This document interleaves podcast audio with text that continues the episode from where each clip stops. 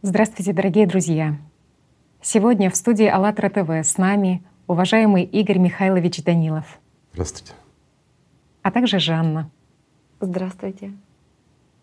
Сегодня хотелось бы поговорить о необъяснимых явлениях, о том, что в современном мире не может истолковать ни наука, ни, казалось бы, человеческая логика — о тех пробелах в знаниях, которые не позволяют изучить и объяснить некоторые явления. Как известно, если нет знаний, если нет фактов, то приходится полагаться на слепую веру.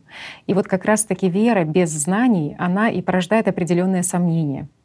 И вот к теме и интерес такой к парапсихологии, к э, паранормальным явлениям, система поддерживает как раз-таки вот этой верой. И когда у людей спрашиваешь и задаешь вопросы, что они думают по поводу паранормальных явлений и необъяснимых явлений в их жизни, то зачастую они говорят о том, что да, я верю, что что-то в этом все-таки есть. Но что вот это что-то, совершенно непонятно.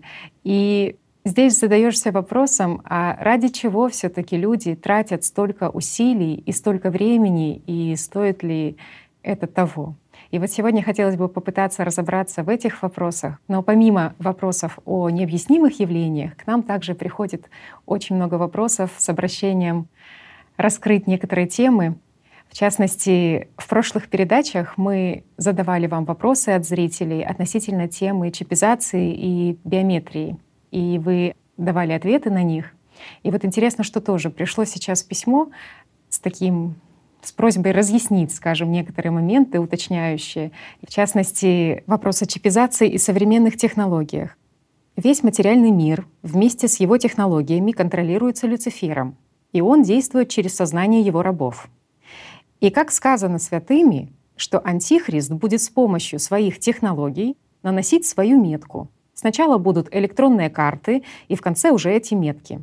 Святые говорили, что эти технологии будут так воздействовать на сознание, что те люди, которые будут помечены, будут в своем сознании видеть образы, которых обычный человек не видит, потому что его сознание свободно от этих технологий.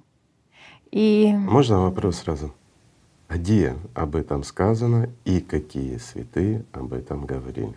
О чипизации, о том, что этого делать нельзя приводит... Что это плохо. Угу. На что они ссылаются и на кого они ссылаются? На Иоанна Богослова как раз-таки на… Подождите. Когда э, Иоанн Богослов писал свое откровение. откровение? Когда? И что он написал? Ребята, чипы ставить нельзя, да? И индивидуальный код налоговый вот угу. этот получать нельзя. Именно, да. Он так писал? Простой вопрос. Что было сказано Иоанном Богословом по этому поводу? Я зачитаю. «И он сделает то, что всем, малым и великим, богатым и нищим, свободными рабам положено будет начертание на правую руку их или на чело их, и что никому нельзя будет ни покупать, ни продавать, кроме того, кто имеет это начертание, или имя зверя, или число имени его. Здесь мудрость, кто имеет ум, тот сочти число зверя, ибо это число человеческое, число его 666. А вот теперь тем, кто имеет ум, я и поясняю. Первое. Или, или, или. Второе. На правую руку и на чело. Угу. А с чего это было взято Иоанном Богословом? И за какие времена вообще говорилось? С чего вы взяли, что это о нашем будущем? В его понимании угу. будущего. О нашем времени есть. или нашем будущем, когда это будет введено, и он говорил, не делайте это. Он говорил, биометрические паспорта нельзя, чипизация нельзя, да? Он так говорил? Нет. Или он говорил на правую руку угу. и на чело. Или там, или там. С откуда это пошло? У иудеев того времени как на чело была повязка, так и на левую руку. Это говорило о том, что они иудеи. То есть в буквальном смысле слова. Вот приведу простой пример для понимания, из-за чего он это вел. Во-первых, прямая противоположность — левая рука и правая uh-huh, рука. Uh-huh. Левая рука — это хорошо, и вот на ней должна была быть повязка для того, чтобы понятно было, кто он и что он. Во время особенно совершения каких-то молитвенных действий или еще что-то, они делали эти повязки, ну, чтобы видели, что это свой. Он же вел эту практику прямо противоположно, что дьявол заставит на правой руке носить повязку, на которой будет написано mm или имя сатаны, или его число, или еще что-то. Уцепились за что? За цифры. Ну, ребят, цифры у нас на автомобиле, цифры у нас в паспортах, цифры у нас везде. Это индивидуальный номер. Так просто и так удобно для того, чтобы понимать, кто, что и за кем. То есть это порядок наводит, вот элементарный. Но Иоанн Богослов, он не говорил о будущем, он говорил о своем времени. Это политика была самая обыкновенная.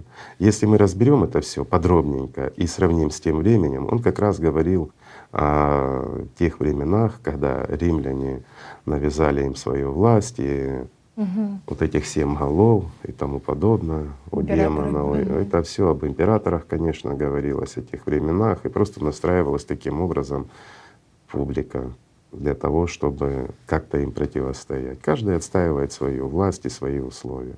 Но почему сейчас это так доминирует в головах, э, извините, верующих людей? Ведь против в основном люди, которые веруют в Бога, принадлежат тем или иным конфессиям. А почему это навязывается? Ну, я ни в коем случае не хочу обидеть никого из верующих или еще что-то, я просто хочу пояснить. А для пояснения я немножко скажу иносказательно. Почему? Их настраивают ссылаясь на Иоанна Богослова, ссылаясь на неких святых, которые якобы говорили, они жили Бог знает когда. И они трактовали это каждый к своему времени, когда им удобно. Это банальная манипуляция вашего сознания или же чего-то сознания над вашим сознанием для того, чтобы вы в это верили. А на самом деле это нужно лишь тем, кто скрывает свою ложь, грязь и неправду. Давайте я вам приведу пример, который не касается абсолютно религии.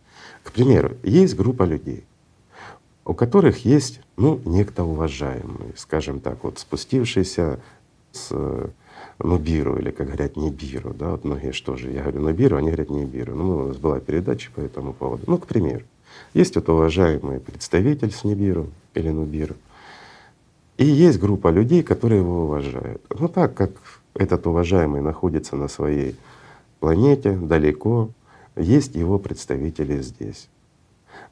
И люди, пытаясь ему угодить, а эти представители говорят, он любит, когда вы ему дань приносите. Вот, ну хотя бы 10% от своего дохода вы должны жертвовать ему. Тогда он будет за вас, э, ну, со своими там анунаками общаться, как бы договариваться, чтобы вам потом было хорошо, в случае чего, чтобы именно вас забрали с этой планеты, которая рушится там или еще что-то, ну какие-то привилегии для вас будут. И вот люди в это верят и несут дань. А ну так как передать же уважаемому не могут, они передают посредникам. И надеются на то, что они передают и говорят, вот там Джон Смит передал 10 долларов, к примеру. Это посредник передает на своему уважаемому Анунаку и человек живет спокойно, так как он раз в месяц или раз в год там, на какой-то праздник он дань платит. И все хорошо. И человек спокоен, и все оно нормально. Но появляется такая тема, которая называется чипизация, а, в которой все доходы видны. И появляется общество. Такое, в котором нет секретов. Вот буквально нет секрета. Вся банковская деятельность, она свободно лежит вот том же интернете. Простой пример. К примеру, угу. человек ну, захотел это узнать, сколько я зарабатываю, куда я трачу. Ну, вообще без проблем набрал, смотришь. Но мне это что стесняться-то? Извините. Если я честно работаю, честно зарабатываю, я никого не обижаю, ни у кого не отымаю, трачу туда, куда хочу. Ну, узнала она или вы узнали. Ну и что? Что, что со мной случится? Ничего. Но так же, какой это секрет, извините, то, что я покупаю какие-то товары, те, которые, может, вам не предпочтительны, а мне не нравятся. Ну, так же и наоборот. Ну, угу. Секрета здесь никакого нет, никакого такого плохого, ничего нет. Но оказывается, что эта технология дает? Вот это вот группа людей, которые передают дань уважаемому Анунаку через посредников. Они видят, что эти посредники уважаемому Анунаку ничего не передают. Они просто это тратят на свое. Они, оказывается, ни дня не работали и гвоздя не забили, а всего лишь морочат голову вот этой группе людей. Эти люди в надежде на то, что они передали и как бы купили себе что-то хорошее у анунаков, Оказывается, ничего не купили. Их эти жестко обманули. Вот, вот эти посредники, они купили себе дома, они купили себе имущество, на которое они имели право. Вообще они же посредники, посредники между уважаемым. Они должны жить в пещерах, пользоваться свечами и питаться кузнечиками и Святым Духом, да? А оказывается, что ваши средства, ну не ваши, я имею в виду вот этого общества, они тратят буквально на свою жизнь аферист. И что происходит? Человек, видя эту жизнь, думает, что им так хорошо, потому что… Конечно, люди обижаются. Mm. Ну как вы, какую? Они же спросят, почему не передал. А как они могут передать? Где эти посредники? Они такие же, как и вы, рядом с вами. А где Анунаки? Они же на своей планете. Бог знает где. Ну как они им передадут? Угу. Вот отсюда и возникает конфликт. Вот, вот эти посредники, чтобы вот эта вот группа людей, не дай Бог, не узнала о том, куда они действительно тратят средства, которые люди передают уважаемому Анунаку, они и рассказывают, да не приведи Господи, ведь Богослов еще говорил, никакой чипизации, никакого этого, за вами будут следить, а вас все будут знать, вами будут управлять. У меня такой простой вопрос. А вы кто? Вы Джеймс Бонды, которым надо все скрывать. Вы отымаете, воруете у кого-то, вы убийцы, которые должны получают за то, что убил человека деньги, там еще что-то. Но для этих, да, людей, которые занимаются такой вот деятельностью, им есть что скрывать. Они живут и работают против общества. И работая против общества, делая обществу плохо, они, извините, делают себе хорошо. Им есть что скрывать, и для них есть этот интерес, так же, как этим посредникам. Абсолютно. Им есть что скрывать.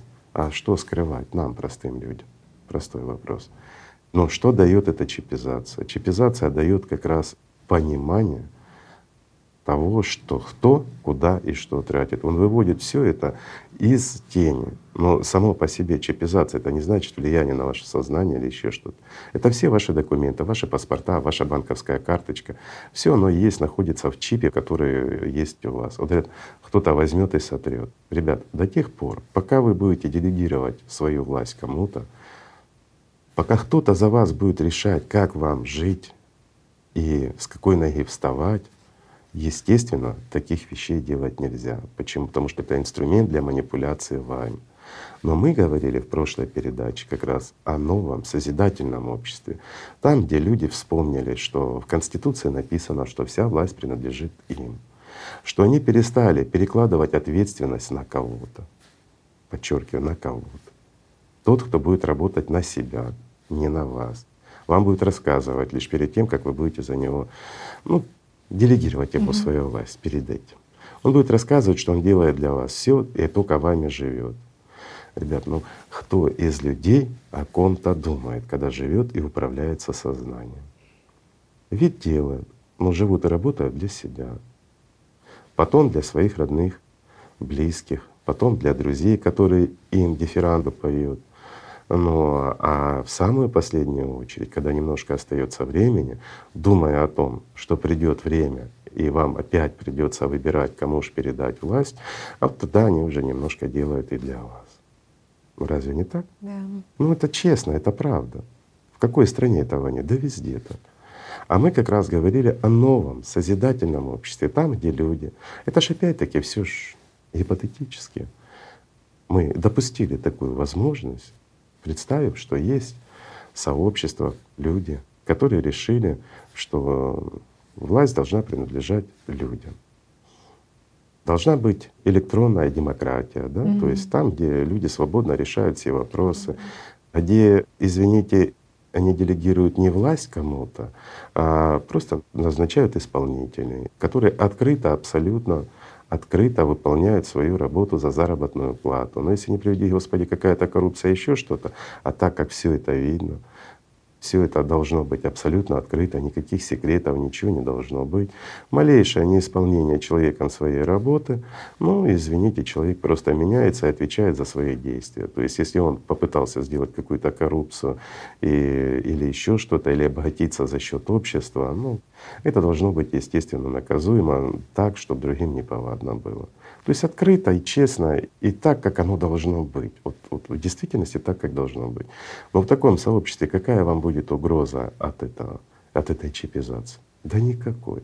Если все честно, если все правильно, если вы же принимаете решения, а не кто-то. А разве тяжело открыть какой-то гаджет, прочитать вопросы раз в неделю? По отношению каких-то законов, а вы высказаться приемлемо, а теперь это неприемлемо. И элементарно вот такая вот электронная демократия, она решает все. Ну таких же примеров масса. И, скажем, в некоторых странах это угу. работает, а почему это не расширить на весь мир? В отдельно взятой стране это сделать невозможно. А всем миром, ну вполне реально, вы ж люди. Захотите — сделаете, если захотите. А не захотите — не сделаете. А в современном мире, конечно, чипизация — это инструмент для манипуляции и вами, и любым другим человеком. Естественно, что в наше время это введение такой технологии, ну, это дополнительные, скажем, кандалы на обыкновенного человека. Не потому, что так сказал богослов или какой-то святой, не потому, что там дьявол правит или кто-то. Ребята, а кем дьявол не правит? Простой вопрос образы в голове, да. Те Нужны ли технологии голове, те же мысли. Да? Зачем какие-то электронные технологии, если он сидит у вас в голове? Если большинство, так как подавляющее большинство, практически все, люди считают, что ихнее я — это как раз есть замещение теми же бесами. Mm-hmm. То есть они бесов называют собой потому что ну, вот они так думают, эмоционируют, они так живут, и они воспринимают это как я. То есть за них живет без, в буквальном смысле слова. Порой человек творит, понимает, что делает, он чувствует, mm-hmm. а чувственно это как раз и есть та личность, которая и есть человек. Он чувствует, что он неправильно делает, но продолжает это делать. Простой вопрос: зачем человек это продолжает делать?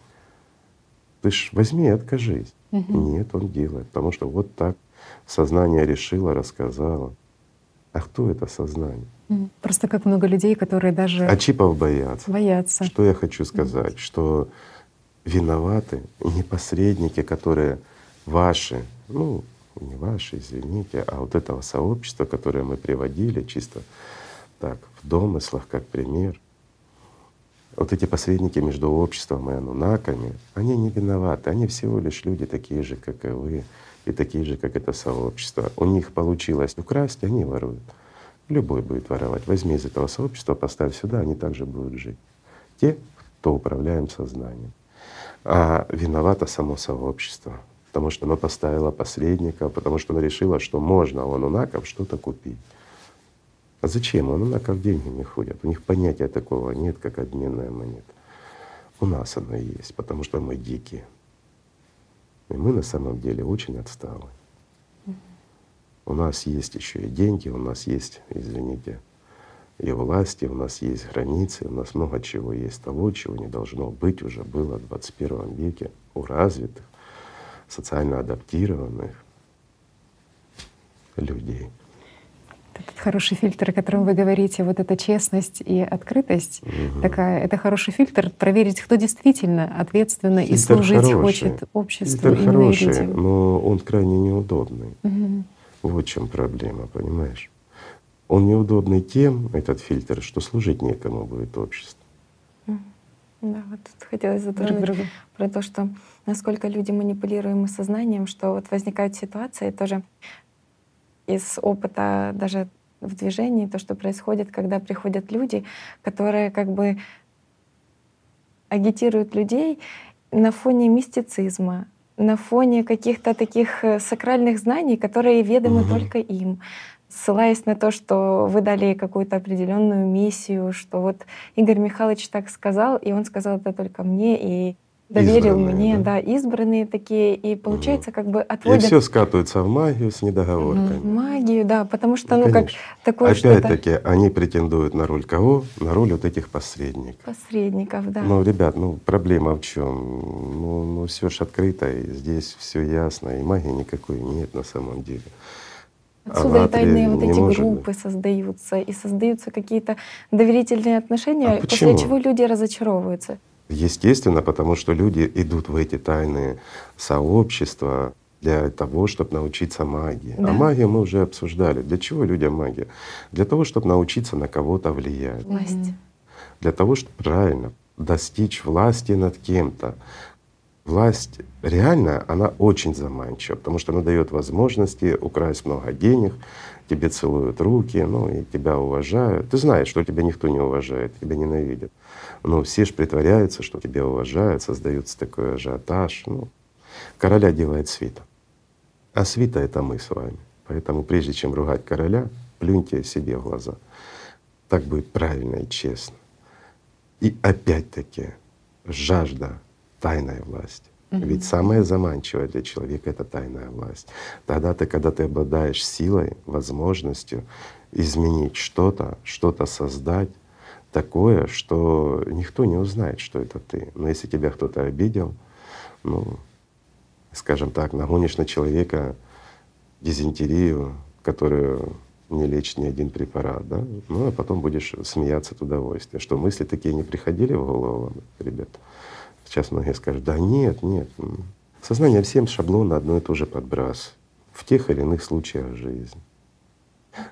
И всех подталкивает к желанию власти, желанию обладать чем-то магическим, сверхъестественным, не для того, чтобы служить обществу, не для того, чтобы служить миру духовному, а для того, чтобы создать себе империю.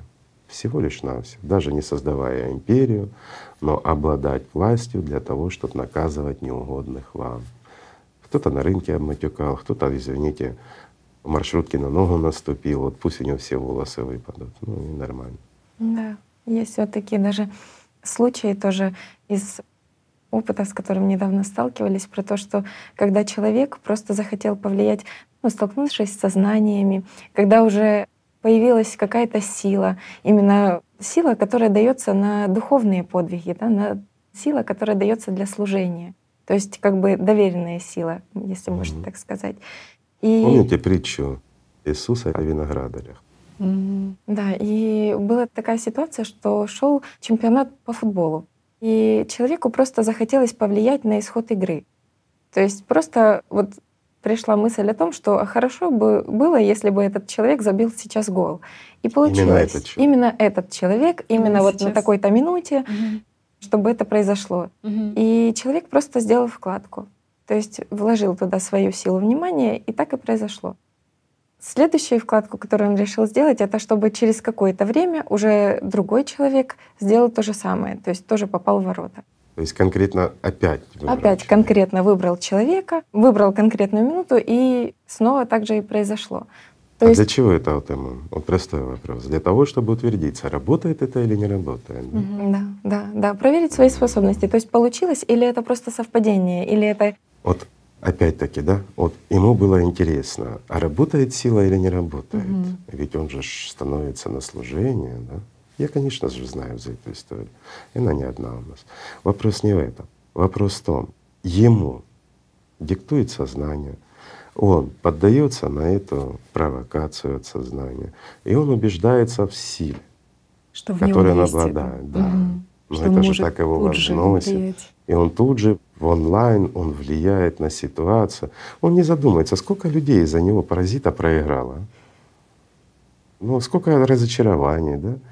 букмекерские ставки, кто-то последние деньги поставил в надежде, а тут его интерес, банальное любопытство.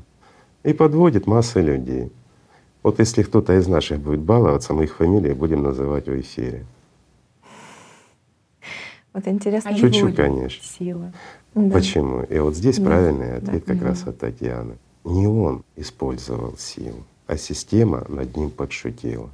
У нее в материальном мире есть прописанный сценарий, чем и пользуются, извините, многие, так сказать, предсказатели и тому подобное. Они рассказывают о том, вернее, через них, как через рупорт системы, рассказывают о своих планах. Угу. Она болтлива на самом деле, очень многое рассказывает. И таким образом ну, человек предсказывает, что будет, и оно случается. А в данном случае, когда человек становится на духовную работу над собой с целью не просто достичь духовного освобождения, а в конечном счете служить обществу, людям и служить миру духовному. И здесь система ему подбрасывает угу. Ты же должен проверить, ты же чувствуешь силу, ты же чувствуешь, что ты можешь что-то сделать. И, а как ты проверишь? Да элементарно. Вот смотри, онлайн, да, игра. Ничего страшного. Ты же ничего страшного, Да, конечно. чуть-чуть буквально. Ты просто влияешь. Вот выбираешь, вот бегает там какой одиннадцатый, седьмой номер. Вот пусть он забьет там в течение двух минут гол. Пустяк. Мгм. Это ж ни на кого не повлияет. И человек раз забивает. Сознание говорит, не, ну это совпадение, а ты мог просто смотришь игру, знаешь, игрок сильный. Давай проверим. Не надо седьмой, возьми одиннадцатый номер. Пусть одиннадцатый номер мяч загонит вот через три минуты. Через три минуты забивает одиннадцатый. Сознание говорит, не, ну ты молодец, ты обладаешь силой. А давай Статистика. ну, еще раз, Мгм. чтобы ты точно закрепился. Человек еще раз забивает гол. Все происходит. Сознание говорит, ну ты Будда почти. Ну, для того, чтобы ты убедился, что Будда, надо еще что-то сделать. А давай сделаем так. Вот ты сейчас будешь ехать, если ты встречаешь, скажем так, перевернутую красную машину, Мгм. в которой погибло два человека, значит ты Будда. А если белую машину, значит ты еще не совсем Будда, тебе еще надо трудиться. И человек едет, встречает или красную, или белую машину. Не будет того, чтобы он проехал и не встретил ни красной, ни белой машины. Так работает система. Но на самом-то деле у системы все прописано. Система знает, кто на какой минуте чего забьет. Потому что все это игры в шахматы с самим собой, с распределением ходов. Система знает, какая машина, где и, и кому пора уходить. Это ее мир, это ее игра, это мир дьявола, и он здесь князь. Но таких людей, которые не совсем устойчиво стоят на своем духовном пути, которые шатки и падки на соблазны, система для того, кто не вырос и не стал сильным для нее соперником, она начинает сбивать и начинает вводить его в игры магии. Опять жажда власти, которая идет от сознания у самого человека. Это же подмена чего? Подмена того, к чему стремится личность. Ведь личность каждого человека, и каждый человек это знает, что отбросив глупость наносную, он может стать частью мира духовного. А что такое мир духовный? Мир духовный — это как раз и есть те ангелы, которые способны создавать миры. Вот в буквальном смысле слова. Наш мир просто так не появился. Создают миры из ничего, казалось бы. Но из ничего ли? Мы когда-то приводили пример за ромашку. Простой пример. Представьте в голове ромашку. Представьте вот цветочек ромашку. А теперь забудьте. Вот так легко и просто для мира духовного создать наши материальные миры, в которых масса галактик, масса планет и всего остального, и мы тут бегаем. И создать условия для того, чтобы мы зрели, для того, чтобы мы выбирали. Ведь свобода выбора дана человеку не просто так. И не просто так дана и создан тот же дьявол. Вот многие сопоставляют дьявола с Богом. Как бы они равны по силе, они борются. Ребят, весь мир — это иллюзия. Это все то, что исчезает мгновенно по сравнению с миром духовным, который стабилен и который вечен. Наше сознание не способно воспринять простых элементарных вещей. Что такое бескрайний мир, который всегда был и всегда будет? Он стабильный, в котором нет теней. Для нас это непонятно. Наше сознание, оно живет в тени, в массе отражений, во всех этих иллюзиях и живет очень короткий промежуток времени. Вся наша Вселенная материальная, она существует менее одного мгновения. Это вообще не… Где ваша ромашка, кстати, в голове? Ребят, вот так и все наши миры исчезают. А ведь она ж была, когда вы ее представляли. Все очень просто. Скажите, а раз была ромашка, в ней могли жить всякие там жучки, паучки, они могли вести свою жизнь. Это, и вот для них это целая жизнь. И для ромашки вашей это целая жизнь была. А для вас это всего лишь мгновение, которое прошло, вы и забыли за ним. Если бы не напомнил и не вспомнил. Вот и сравнение. Но пока есть. Это наша ромашка в виде нашего мира. И в ней существует князь. Он и создает условия, через которые мы и должны перешагнуть для того, чтобы мы были достойны того мира. Ведь под лежачий камень вода не течет. Вот часто же сознание говорит, ничего не делай. Там, особенно в религиях, молись за тебя сделают, там, ну, Святой Дух, ты его накапли. Вот как обломов. Лежи на диване, накапли, и все, оно само за тебя будет. Ничего не будет. Если человек ничего не делает, то ничего и не будет. Невозможно чего-то достичь, ничего не делая. Игорь Михайлович, вот тоже вы рассказали про то, что каждый человек как личность, он действительно чувствует, что дух гораздо сильнее материи. И получается, что система искажает вот это понимание на то, что человек должен властвовать над материей посредством магии. Но люди это mm-hmm. чувствуют. Люди чувствуют, что опять-таки почему не чувствуют? На уровне личности они знают, mm-hmm. что материя по факту должна подчиняться и подчиняется как раз тем силам, с которыми личность и имеет связь. Я имею в виду с миром духовным там, и тому подобное. Но сознание все перекручивает опять-таки в желание манипуляции, в желание, приходящее от нее же, mm-hmm. от самой системы. А порой она и создает такие условия, где человек, впадая в иллюзию, ему кажется, что это он влияет. Mm-hmm. На самом деле система разыгрывает и не такое. Очень интересно, что получается, каждый человек так или иначе внутри чувствует, что должно произойти в течение вот этой жизни какое-то раскрытие чудесной силы внутри.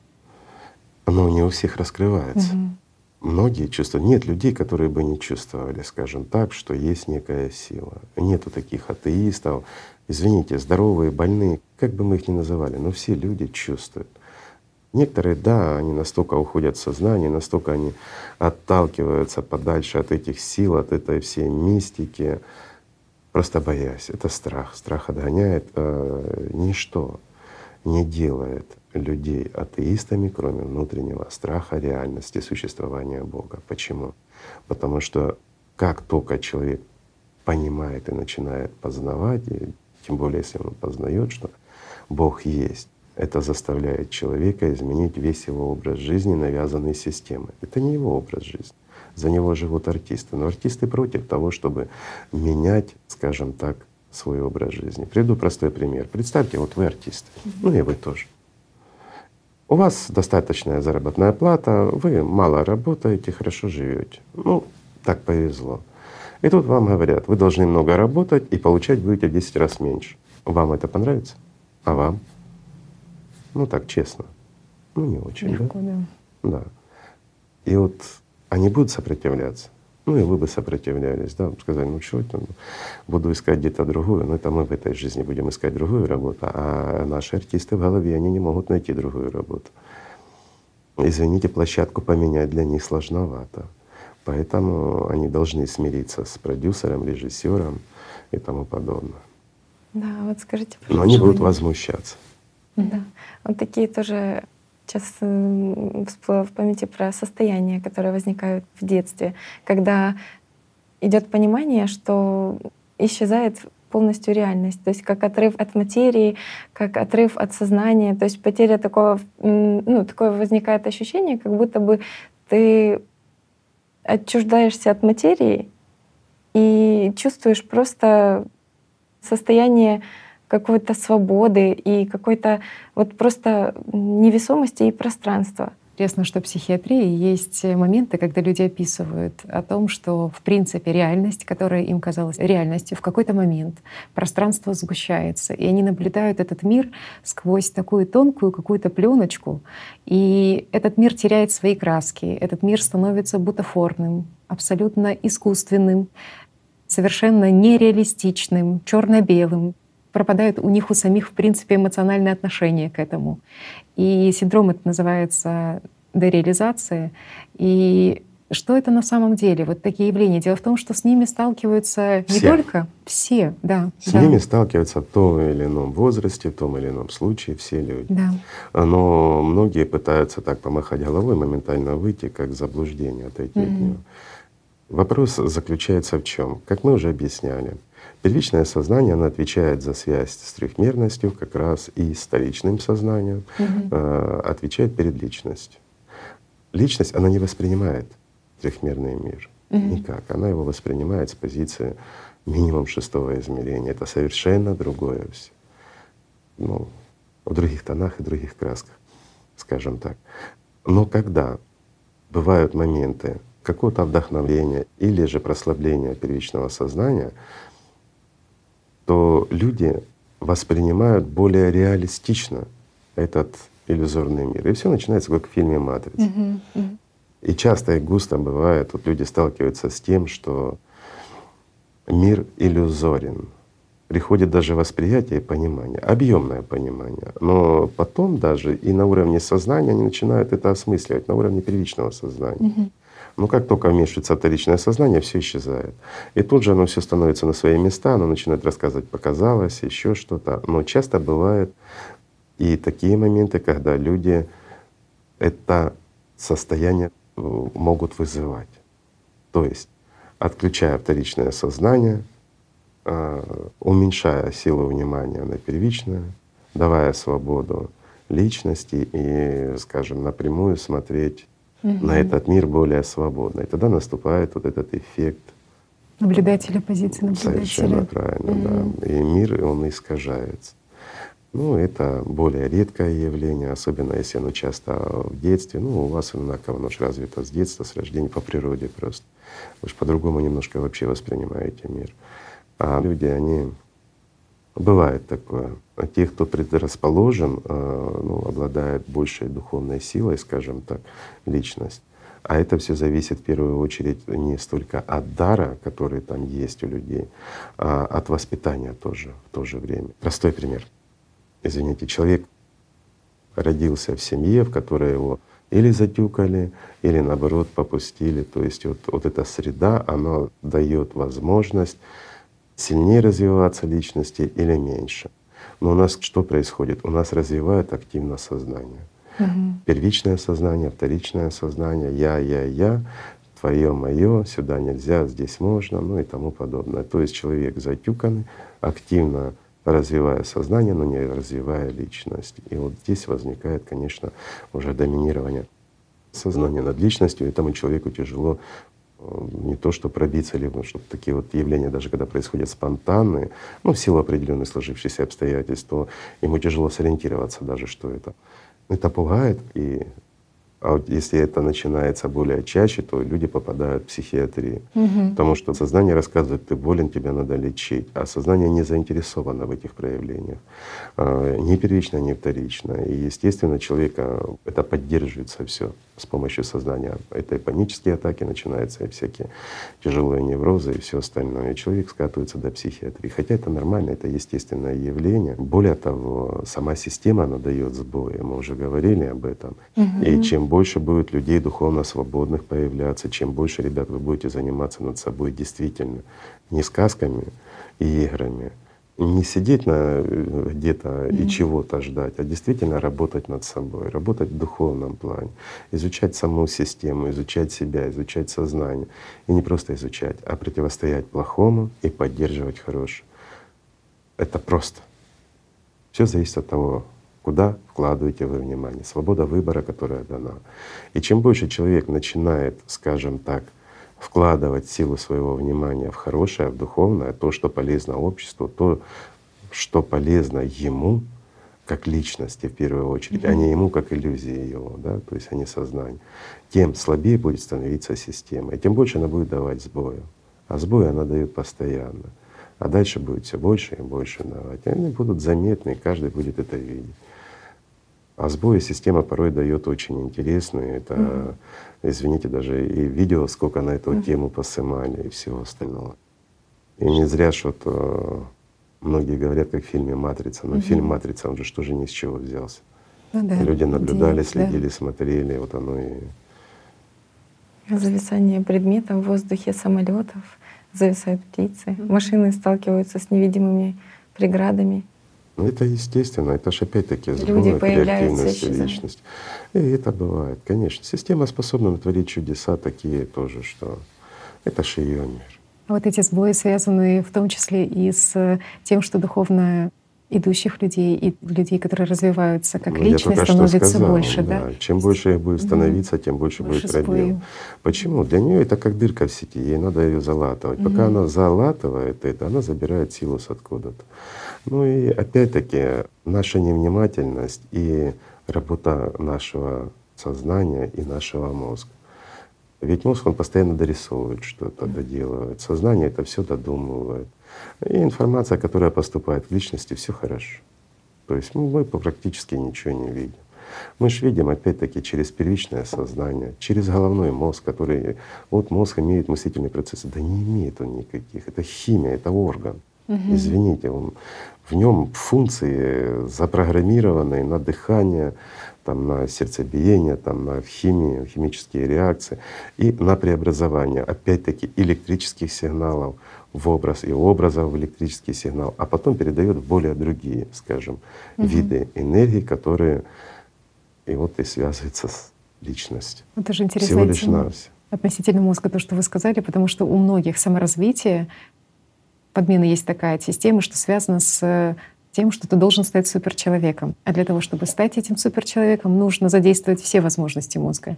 Не на, на там 5, да, 6-10, сколько он сейчас, а, да, на 100%. На 100%. Ну, ну, ребят, ну опять-таки, мозг человека, он задействован mm. и задействован практически всегда ровно настолько, насколько это необходимо. Как бы мы его ни раздражали, как бы мы его ни делали, интеллект наш не увеличится. Много гениев с маленьким мозгом было. Извините, мировых гениев а объем мозга меньше, чем у среднестатистического человека. Находили людей, которые были дебилы, ну, в буквальном смысле слова, на вскрытии, а, у него мозг в два раза больше, чем у обычного человека с крупной головой. Он должен был быть, извини, с IQ минимум там 250, а он дебил самый обыкновенный, всю жизнь пропил, прогулял, ему угу. незачем это было. Но это опять-таки почему? Потому что его талант не развивался. А ведь любой человек талантлив. Нет неталантливых людей. Просто часто мы занимаемся не тем, чем должны заниматься. И вот в этом беда. То есть в силу определенных сложившихся обстоятельств мы вместо того, чтобы заниматься тем, чем нам хочется, мы занимаемся совершенно другими вещами. Или же наоборот, нам хочется заниматься как раз тем, что ну, не лежит нам. Но нам хочется. Вот посмотрел друзья, товарищи, там, телевизор посмотрел. Да мало ли, откуда родился у тебя образ, откуда тебе сознание подкинуло и поддерживает, что ты должен именно этим заниматься. Вот возьмем просто, у нас от художников в действительности единицы, а рисуют ноги. А художников за всю историю единиц. Но и тех, кого назначают величайшими художниками, возносят до небес. Да извините, я бы за их картину, блин, ну, разве что дырку на стене закрыть. Это знаете, как в, в пьесе, как говорится. У нас здесь говорит, дырка, а вот закрыли. Ну, ну, тот же Пикассо. Но я не воспринимаю. Другие видят в этом. Есть еще сюрреализм, там еще что-то. Другие в этом видят красоту, понимание. Ну, а кто-то не видит, да? Ну как? Потому что выдумывать можно много чего. Мы когда-то обсуждали вот квадрат Малевича и многое mm-hmm. другое. Кто-то в этом видит высочайший гений. Угу. Ну, видят, ну молодцы, слава Богу. Ну как-то к жизни надо реалистичнее подходить, правильно, угу. без навязывания пустого. Когда восхваляет и возносит художников, которые взрослый человек рисует как ребенок, ну, ребят, ну я понимаю, взрослому рисовать как ребенок так невежественно и некрасиво и рассказывать, что это такое величие, ну это надо уметь, конечно. Игорь Михайлович, тоже хотелось бы, раз коснулись темы такой картин и художников и различных эпох. Есть э, в психиатрии такой синдром, который называется синдромом Стендаля. В чем он заключается? Это то, что люди, которые посещают определенные места в Италии именно знакомятся с периодом эпохи Ренессанса, эпохи Возрождения античности, впадают после ознакомления с этими произведениями искусства в различные состояния, дезориентируются в пространстве и эмоциональные какие-то состояния эйфории, потом точно так же и какие-то состояния тревоги, отчаяния. И нередко эти состояния длятся до нескольких дней, и приходится вызывать людям действительно оказывать психиатров, помощь. оказывать да, помощь. И не знают. Почему науки, не знают? что да все и знают и это. все, все это понимают. Мгм. Просто озвучивать это неудобно. Мгм. Но кто может допустить, что картина может влиять на психику человека? Да? Ведь это же картина, извините, краски на холсте нарисованы. Ну, человек смотрит, ну, сочетание красок, если человек там склонен к какому-то заболеванию, ну, у него может это вызвать какое-то обострение. Да? Ну, ну, не у всех же. А когда часто и густо одни и те же картины вызывают у людей эмоциональные срывы, то здесь отслеживается уже какая-то взаимосвязь. Да? А если есть какая-то взаимосвязь, то как же мы же уже подходим к метафизике, к какому-то паранормальному Мгм, явлению. Ведь это же всего лишь картина. Ну как может быть там мирный Какое рисунок, влияние. Но в то же время он вызывает у человека психические срывы, да? Это нормально? Интерпретирует, конечно, вообще очень По-разному. по-разному. А на да. самом деле очень просто. Когда человек, художник, рисует картину, как правило, рисует он ее не один день. И разные психологические состояния, они сводят на ноль полностью эмоци- эмоцию самой картины.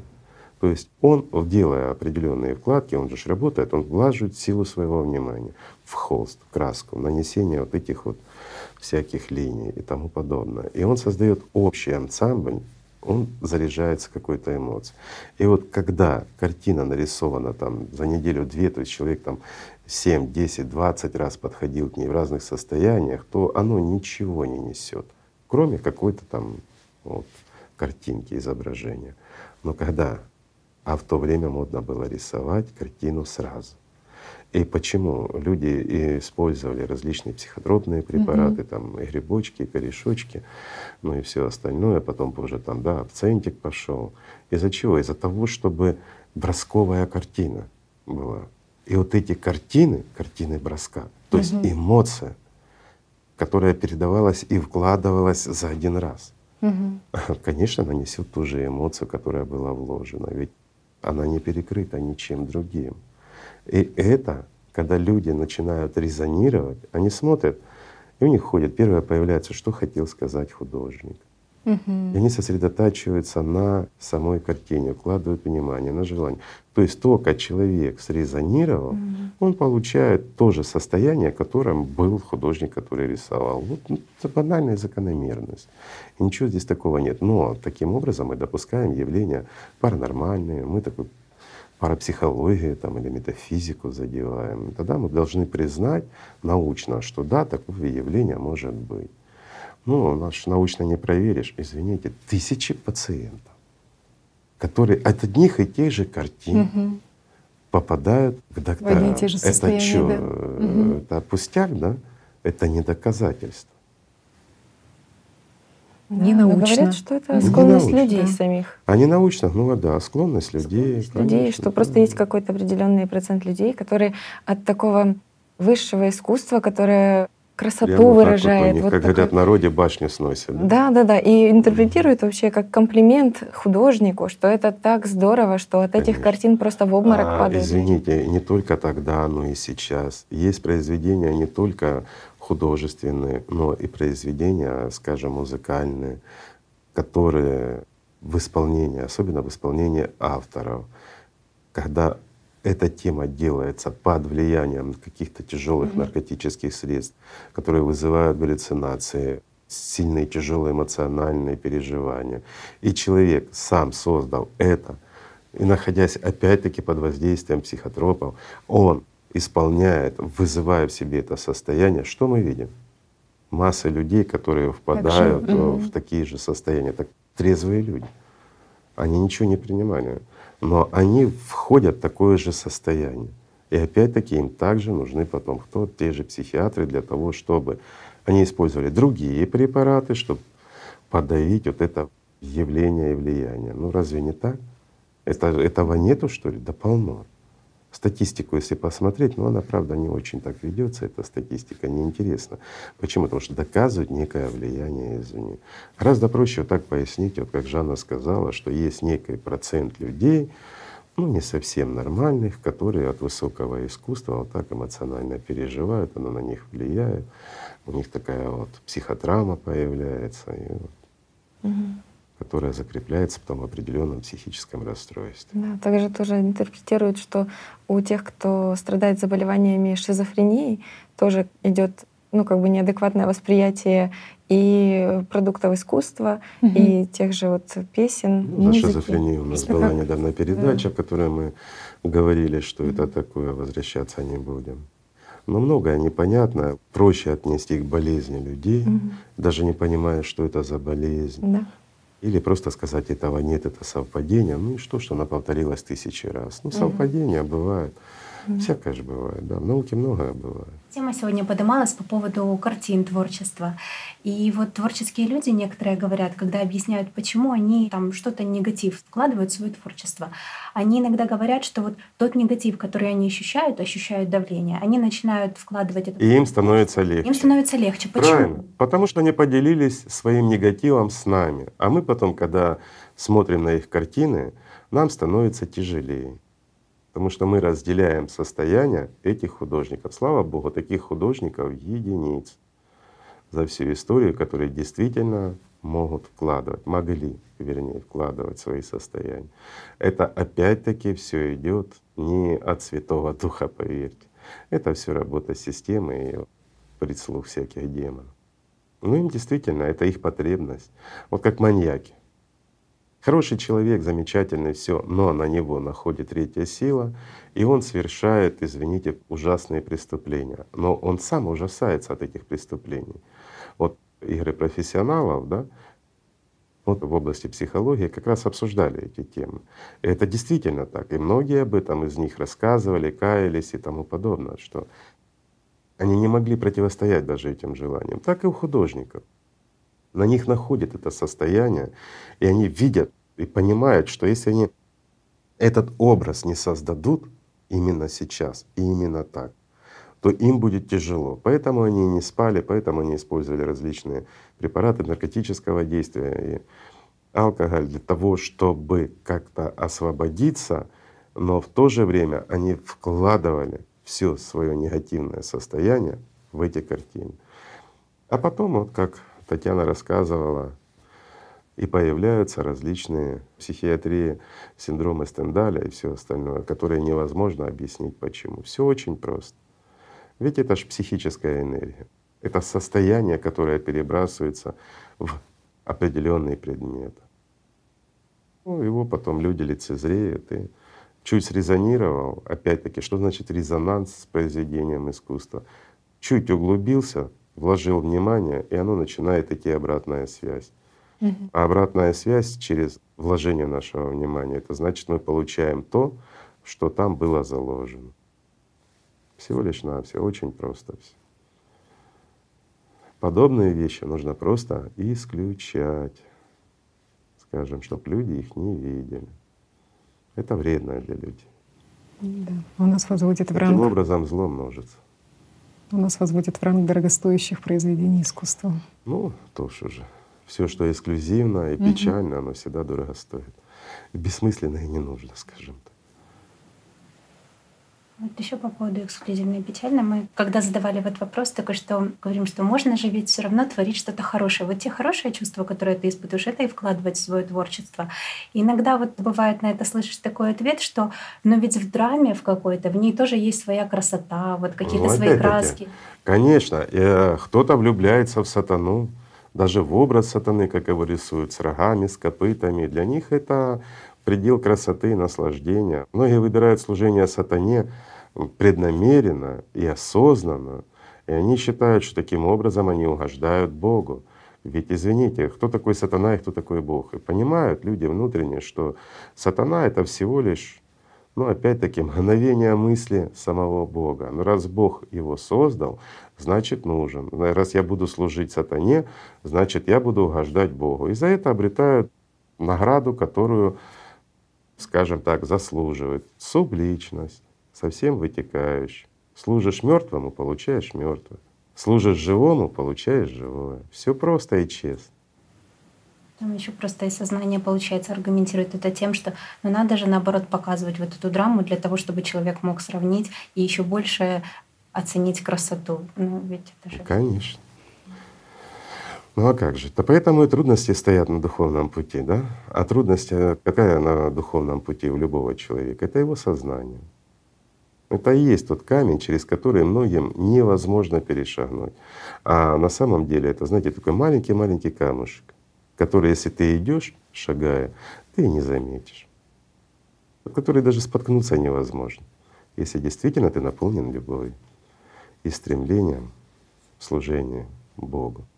А если ты шаткий эгоист, если тебе нравится, ну, скажем так, воплощать в себе все шаблоны системы, то этот камешек маленький и незаметный превращается в непреодолимую, неприступную гору. Все же от тебя зависит. Таким образом люди могут, видишь, как материализовывать вещи. И гору превращать в ничто, и ничто превращать в горы. Все от человека зависит, от его выбора, от его желания. Кто он, человек или иллюзия? Ведь по факту тот, кто не родился, тот иллюзией остался. Ну разве не так? Так. Ему, конечно, от этого не легче, но что заслужит. Просто как велика ответственность каждого человека, даже просто в дне, какое он делает дело и вообще какой подход у него вообще, куда он вкладывает и силу что он внимания. вкладывает, куда силу своего внимания и вкладывает, он, и, и как это будет влиять в последующем на тех ну, людей, ну, если которые… Если бы люди об этом думали, было бы замечательно, конечно. Угу. Но, к сожалению. Да. В контексте тоже данной темы хотелось бы коснуться такого явления, как эм, то, что сейчас лечат, э, вводя человека в гипноз, вызывая его прошлые жизни. То есть называется метод регрессии прошлых жизней. Угу. То есть уводят э, человека в гипноз, заставляют его вспомнить якобы и человек рассказывает. жизни. Человек рассказывает, да, какие-то проблемы, которые существовали у него в прошлой жизни. Особенно и... если доктор ему пояснил, что у тебя проблема, наверное, да, у тебя конечно, конечно. в прошлой жизни супруга ударила, говорит, сковородкой по голове, да. из-за этого у тебя такая нелюбовь к женщинам, да? Да, да, да. агрессия проявляется. И поэтому ты алкоголик и придурок, да? Угу. Вот надо тебе просто вспомнить, пережить, и вот этот момент, он у тебя уйдет. Ты станешь хороший, как котенок, да, тебя все будут любить и уважать. Помогает ли это разрешить ситуацию? Ведь... Доктору, да, финансово помогает. Угу. Просто как а интересно. А пациенту нет. Поясняю. Еще вот, скажем, ну, в индуизме о реинкарнации много рассказано, в других религиях есть упоминание реинкарнации, реинкарнации души. Но почему-то со временем а, придумали так, что это ты реинкарнируешься. Ребят, ну ты живешь один раз, ты личность. У личности есть один шанс, другого шанса нет. Человек не может жить две-три жизни, но вместе с душой мы уже поясняли, кто хочет «АЛЛАТРА» прочитает, человек реинкарнируется, но опять-таки он не способен уже жить. Вот жить полноценной жизнью как личность, да? ну, немножко отвлекусь. Угу. А личность ли живет полноценной жизнью в этом мире? Тоже нет. И вот здесь вопрос на вопрос находит, да? Ну вот, чтобы пояснить проще и понятнее, человек, отжив свою жизнь, он становится субличностью, то есть тем спутником, который находится вот возле души. И она, да, душа реинкарнируется, но это не ты. Ты — это то, что зарождается один раз это личность. И ты, пока ты личность, ты имеешь возможность действительно обрести жизнь или утратить ее. Но почему-то вот рассказывается, что вот особенно вот в индуизме, да, с каждой жизнью ты приобретаешь mm-hmm. все больше и больше опыт, ты накапливаешь, ты потом станешь царем, потом ты вообще там Буддой станешь, еще что-то. Глупости это все это обман самого сознания. Оно не дает человеку в этой жизни действительно идти по духовному пути, говорит просто вот будь хорошеньким, слушайся, что я тебе говорю а в следующей жизни тебе будет еще лучше, а потом еще лучше. Ну а так как человек не помнит и не знает прошлой жизни, возникает проблема. Но есть моменты. Что нужно сделать? Ведь вот эта практика регрессивных, да, различных методов, угу. Она существовала и давным-давно, и раньше шаманы этим занимались. Система давным-давно манипулирует через сознание такими вот методиками. для того, чтобы вот человеку напомнить там прошлая жизнь, там еще что-то. Это эффекты дежавю, которые не имеют отношения к прошлой жизни, но они возникают у человека. Оно как бы подтверждение того, что это реинкарнация твоя. Но если бы человек жил, он бы помнил все. Он бы накапливал огромнейший опыт, он становился бы талантливым. В прошлом жизни вот ты была, допустим, там ремесленником каким-то, угу. ну горшки лепила в этой жизни ты бы могла совершенствовать, ты бы его еще научилась украшать эти горшки, да? А извини, в следующей жизни бы ты научилась их продавать. И вот летишь, ты бы стала нормальной. Ну ладно, это шутка была. Ну, я имел в виду соответствие. Талант бы развивался, да? А также человек рождается с белым листом и строит собственную жизнь. Но есть методы, способные вызвать скажем так, или пробудить субличность. Бывает спонтанное их пробуждение, бывает они доминируют над личностью, но это ж не реинкарнация, оно все равно мертвое. Даже если активность берет субличность над личностью и живет, можно это назвать реинкарнацией человека? Нет. Субличность, она мертва. У нее один шанс, у нее нет уже вариации стать живым, ну никак. Но подавить активность личности и проявить себя как доминирующая, ну, может. И вот методы, позволяющие, скажем, вызвать, пробудить субличность, они как раз отличаются от того, что используют вот эти психологи современности. И там немножко ситуация по-другому. Если бы человек с позиции личности увидел это все, но оно бы ему да, помогало. Да, были случаи, когда помогала очень серьезно человеку выходить и становиться на правильный образ жизни, скажем так, потому что понимал перспективу будущего. А в данном случае это простой обман, простое внушение. То есть как это происходит? Есть первичное, есть вторичное сознание, есть личность. Угу. А гипноз это как раз когда входят в подачу информации, идет уже личности напрямую, то есть присыпляется, вторичное отодвигается, первичное немножко присыпляется, и вот это вот может третий давать вкладку. И тогда личность воспринимает. Она же не критично воспринимает. Ей все равно. Мы уже приводили она не воспринимает раз. этот мир, то есть она то, что Знаю. воспринимает угу. первичное сознание, угу. то воспринимает и личность. Угу. Вот сегодня она Джон Смит, завтра, извините, с каким-то перепугом или с помощью какого-то там внушения извне первичное сознание или же тот, кто занял его место перед личностью, идет информация, поток, что ты уже не Джон Смит, а ты Смит Джон. Ну, Смит Джон, так и Смит Джон. То есть нету самоидентификации в данном случае на имя или еще на что-то у личности, потому что личность в данном случае, она не совсем, как сказать, субъективизирована. То есть она становится цельным только тогда, когда происходит уже полное слияние личности с душой. Вот тогда появляется действительное имя. Тогда у нее появляется свое полное я. А до этого момента оно же немножко размыто, чуть-чуть, ну, скажем так, на ну, шестое измерение восприятия и третье — это разница огромная. Mm-hmm. Но в связи с тем, что этот мир для нее становится единственным, основным, и тот, которая информация с отсюда идет, она идет только через сознание — в данном случае через первичное, на вторичное напрямую, ну, это редкие случаи, то это очень тяжелые последствия, когда вторично проходит первичное, скажем так. Ну хотя бы сон, да, возьмем. Ведь опять-таки состояние сновидения и всякое, что в нем забывается, плюс диктовка, когда человек манипулирует, управляет, осознанный, управляемый сон. Ведь это что это такое по факту? Это влияние вторичного сознания, когда критическая э, составляющая первичного сознания прослаблена. И вторичная, она начинает создавать условия, Бог знает какие. Во сне человек может быть кем угодно, и другого пола, и совершенно по-другому воспринимает себя абсолютно реально. И вся мешанина и небывальщина воспринимается абсолютно логично, абсолютно естественно. У человека даже нет отторжения, что, извините, там вода не сверху вниз течет, а снизу вверх, это нормально. То, что отсутствует гравитация, он летает, и он знает, как летать, и это нормально, опыт. Вот многие задаются, как я вот во сне оттолкнулся, я полетел, я знаю, как летать. Значит, человек может летать, извините, откуда идет информация, друзья мои? От системы, то есть от вторичного сознания. Система, она знает летать как, и птичка летает, и все это все система. Естественно, этот опыт накладывается и передает. Как взлетает птица, понимая, знает, так же и вам это понимание и знание входит во сне.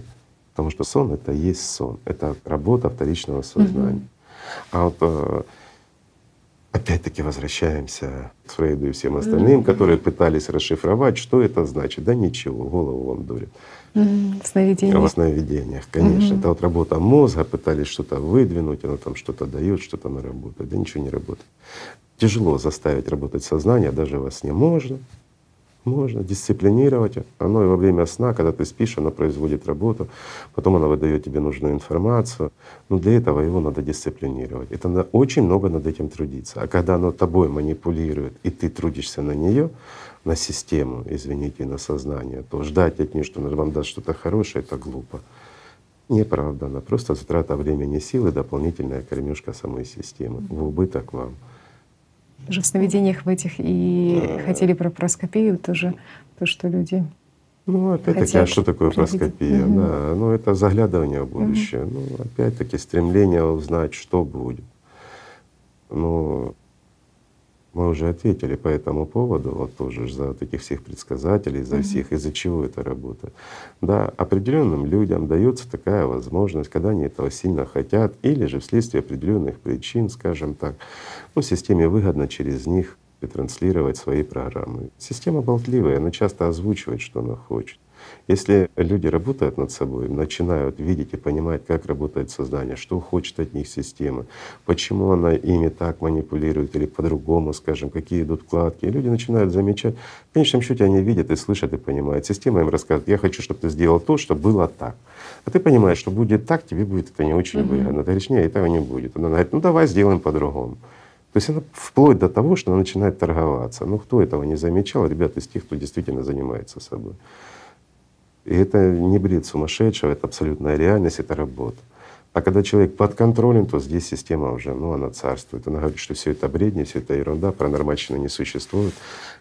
Хочешь быть религиозным, иди в религию и будешь религиозным. Не лезь в свое сознание, заблудишься. Угу. Заблудишься. Угу. Вот тут такое явление тоже проскопия пророчества. То есть пророчество люди проводят градацию такую, что есть пророчества, которые богоугодные, и есть пророчества, которые не богоугодные. Понимание людей есть богоугодные, есть небогоугодные. Если mm-hmm. тому, кто это решает, угоден этот святой, который дает пророчество mm-hmm. выгодные, а человек власть имущий, и ему это выгодно, значит это богоугодно, потому что ему это. А если невыгодно и неудобно, значит это ну, не богоугодно. Скажем так, вот был такой Вольф Мессин, mm-hmm. все помнят, mm-hmm. да? А Гитлер сказал, что это не богоугодно, потому что он ему проигрыш нагадал. А Сталин сказал, что это богоугодно. Ну, ребят, вот существует проскание, не существует, существует гадание, не существует. Но столько фактов, которые не сотрешь, да? Вот Вольф Мессинг, ну куда вы денете, ребят? Да никуда. Это человек по факту существовавший, который много дел. Опять-таки, да, через него болтала система. Да, он мог этим управлять. Святой он, да какой он святой? Извините, он пользовался моментом, скажем да, так. Система признал. его использовала. И он это прекрасно знал и понимал, и не мог от этого избавиться. Даже более того, угу. да? да а, возьмем, э, ну раз мы уже коснулись Сталина и тому подобное, тех времен, давайте возьмем, ну мало кто знает, Максима Горького. Известный человек, да, был угу. в то время, он всемирно известный писатель и тому подобное. Но мало кто знает, что он был одержим. Мало кто знает, что он хотел себя убить, застрелить. Вот но те, кто знает, они пытались, там биографы оправдать, там какая-то несостоявшаяся любовь, там разочарование, молодость, глупость и тому подобное. Ну что он писал в своей записке? При вскрытии посмотрите, где дьявол, есть ли мне там дьявол. Mm. То есть это тот, кто его трепал, ту двойственность, которую он чувствовал, он не мог от нее избавиться. Но в конечном счете он, да, он заключил с ним сделку, и он стал всемирно известным. Ну, жизнь у него прекрасная была, всю жизнь скитаниях и тому подобное. Ну, в свое время он обладал определенной властью, даже Сталин его боялся. Он прострелил себе грудь. Опять-таки, он изучал строение тела человеческого, анатомию, mm приобрел себе пистолет, выстрелил себе в сердце и промазал легкое промер. Ну что сделаешь? Это опять-таки ну, выгодно, двоечник. промазал, да тоже. Двоечник он и есть двоечник. Как учился, так и прожил. Интересно, что мы про Вольф Мессинга сейчас заговорили тоже. И интересно, что он описывал, что то, что с ним происходит по части чтения мыслей, что в этом нет ничего сверхъестественного. Это абсолютно это... не сверхъестественно. Да.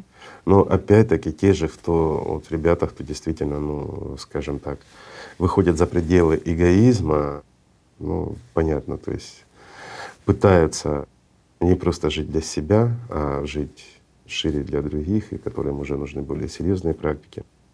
С чем они сталкиваются? Со всеми этими проявлениями. Но сложно это. Извините, ну, когда вчерашний пастух сегодня становится человеком, как бы, если бы он вышел народ, да, со сверхспособностями, я думаю, выиграл бы любые соревнования среди экстрасенсов. У них же там все подтасовки, подделки, а здесь люди реально это могут.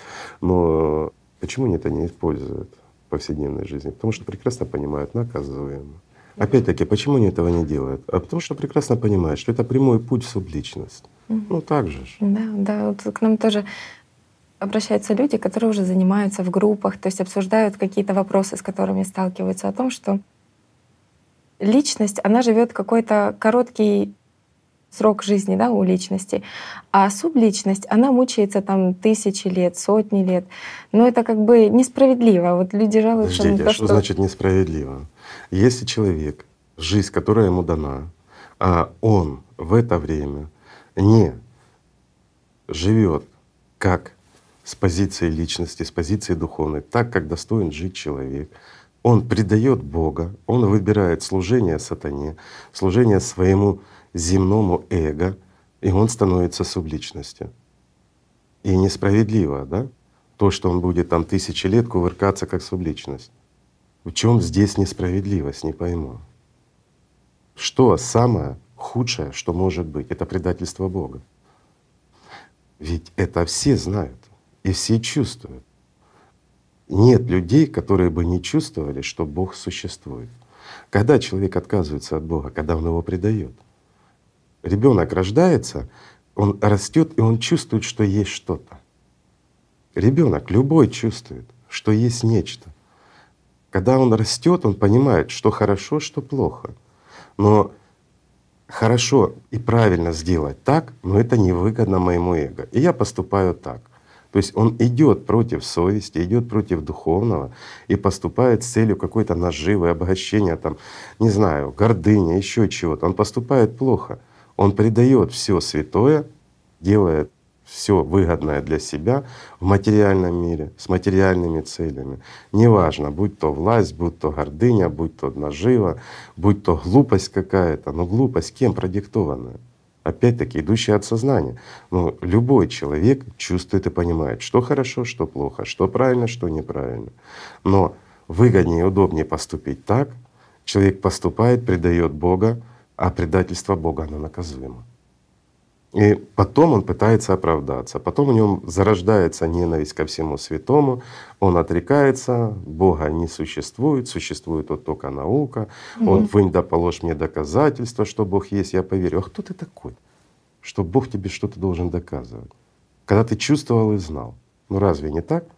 И за это он становится субличностью. Так он сам выбрал. Он выбирает свой путь. Он выбирает ад. А ад что должен быть? Извините. Личность вот живет, к примеру, сто лет. Умер. И сто лет он может быть пробыть вот субличностью, а потом покой. А за что покой? За то, что он предал Бога? За то, что он убил ангела? А что такое человек, ставший субличностью? Это надежда Бога, которая была предана в угоду сатане. И надо правде смотреть в глаза — если ты выбираешь служение дьяволу, ты предаешь Бога. И за это он к тебе должен милостив быть, к тебе. Ведь он милостивый, да? Он милостивый. Он дал тебе шанс жить. Но ты выбрал смерть, ты выбрал мучение, ты выбрал ад. Что выбрал, то и получил. Где здесь несправедливость? Любой человек имеет право выбирать. И его выбор никто не оспаривает. Ведь Бог, Он не вмешивается, извините, в жизнь человеческую. Он не вмешивается в его выбор. Разве не так? То есть получается, что атеизм — это ложь самому себе, и каждый знает то, что есть Бог, да? Атеизм — это оправдание своего эгоизма. вы мне докажите, и я вам поверю.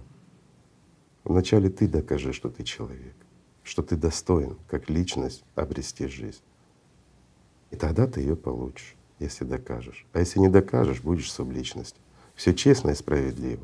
И тогда у человека уже не возникает никаких вопросов. У субличности, а не у человека. Потому что человеком он не становится. И уже не возникает никаких вопросов, есть Бог или нет. Став субличностью, человек узнает все, mm что и Бог есть, и дьявол существует. Да. Вот тоже такой вопрос. Люди прислали вопрос о том, что с одной стороны Бог никогда не покидает человека, а с другой стороны Бог, ну вот как вы сейчас сказали, да, докажи Богу, что ты человек, и Бог поверит в тебя. То есть Бог Конечно. увидит тебя, когда ты созреешь духовно. И вот э, люди просят разъяснить этот момент, как это он или видит, или не видит. Или с одной когда... стороны, что Бог да. не слышит человека, Мы да, много а раз с другой об этом стороны, говорили. что он... Бог не может не слышать, не видеть человека, mm-hmm. пока он не стал человеком. Человек становится человеком или ангелом, да, то, что мы называем, лишь тогда, когда происходит слияние личности с душой вот тогда становится бессмертное существо. Мы приводили этот пример на людях, вот фрактально повторяющиеся действия, когда, извините, мама и папа зачали ребенка, пока он не был зачат, они не знали о существовании ни своих яйцеклеток, ни сперматозоидов, но когда они слились, когда уже проявился ребенок, вот тогда уже начинают видеть. Mm-hmm. Уже начинают понимать, что и зародилась жизнь, и эта жизнь начинает формироваться, и уже проявляется на свет человек. Да? А что так значит, что Бог никогда не покидает человека? А извините, а душа? Угу. Душа человеческая, личность человеческая. Личность человеческая, она, ну, скажем так, находится в двух состояниях одновременно. Она и живое, и мертвое. То есть она и субличность, и личность. Почему субличность? Ведь выбором своим, опять-таки, от кого, как личность он должен формироваться. Он должен расти именно как личность. А что значит рост личности? Вот еще хороший вопрос, отвлекусь немножко. Чем ближе личность душе, тем она зрелей. Что это означает?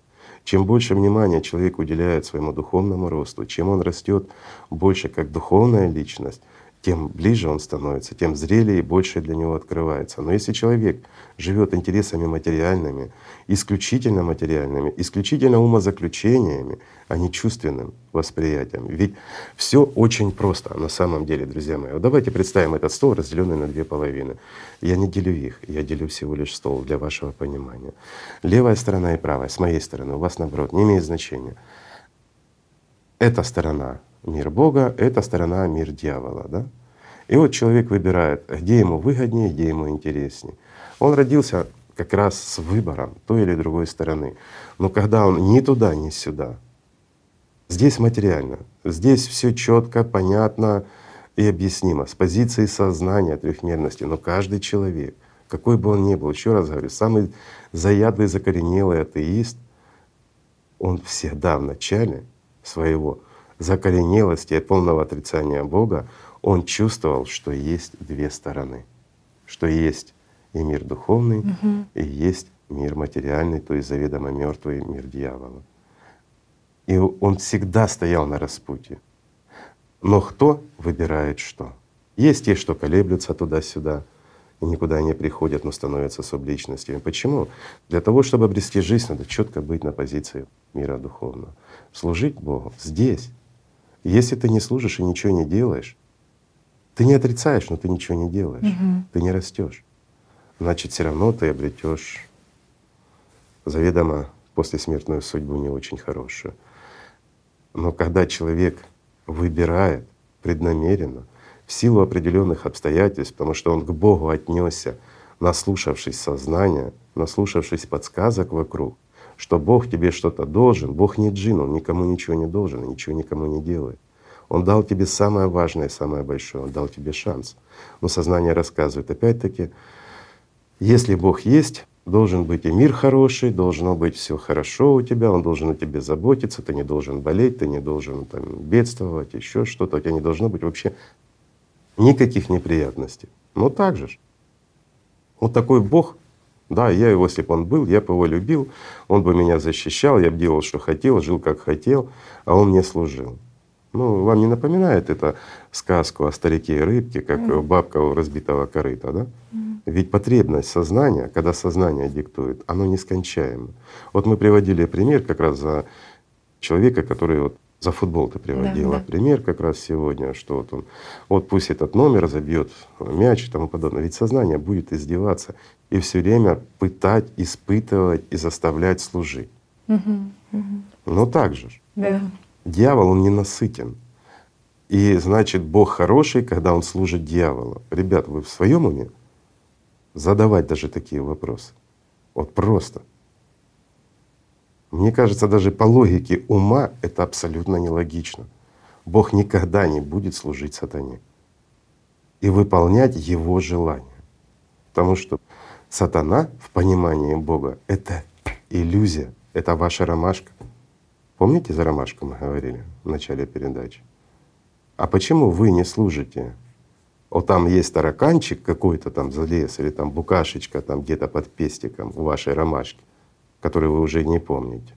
И вот она требует, чтобы вы доказали, что вы существуете. Она требует, чтобы вы нектара побольше ей дали, мягкую постель постеления, и еще пару вот этих букашек пригласили. Ну тогда бы она вас поверила. Вам не смешно? А почему Бог должен угождать ромашке, а еще хуже букашке? Угу. А это даже несопоставимые вещи. То, что я вот привел вам сейчас пример, ну он материален, он такой вот крупненький. А представьте огромное количество миров, и в этих мирах огромное количество галактик, а в этих галактиках огромное количество ромашек, на которых полно букашек и Бог должен всех обслуживать, Он что вам? Кто Он вам? Кажется, от мания величия у сатаны просто зашкаливает.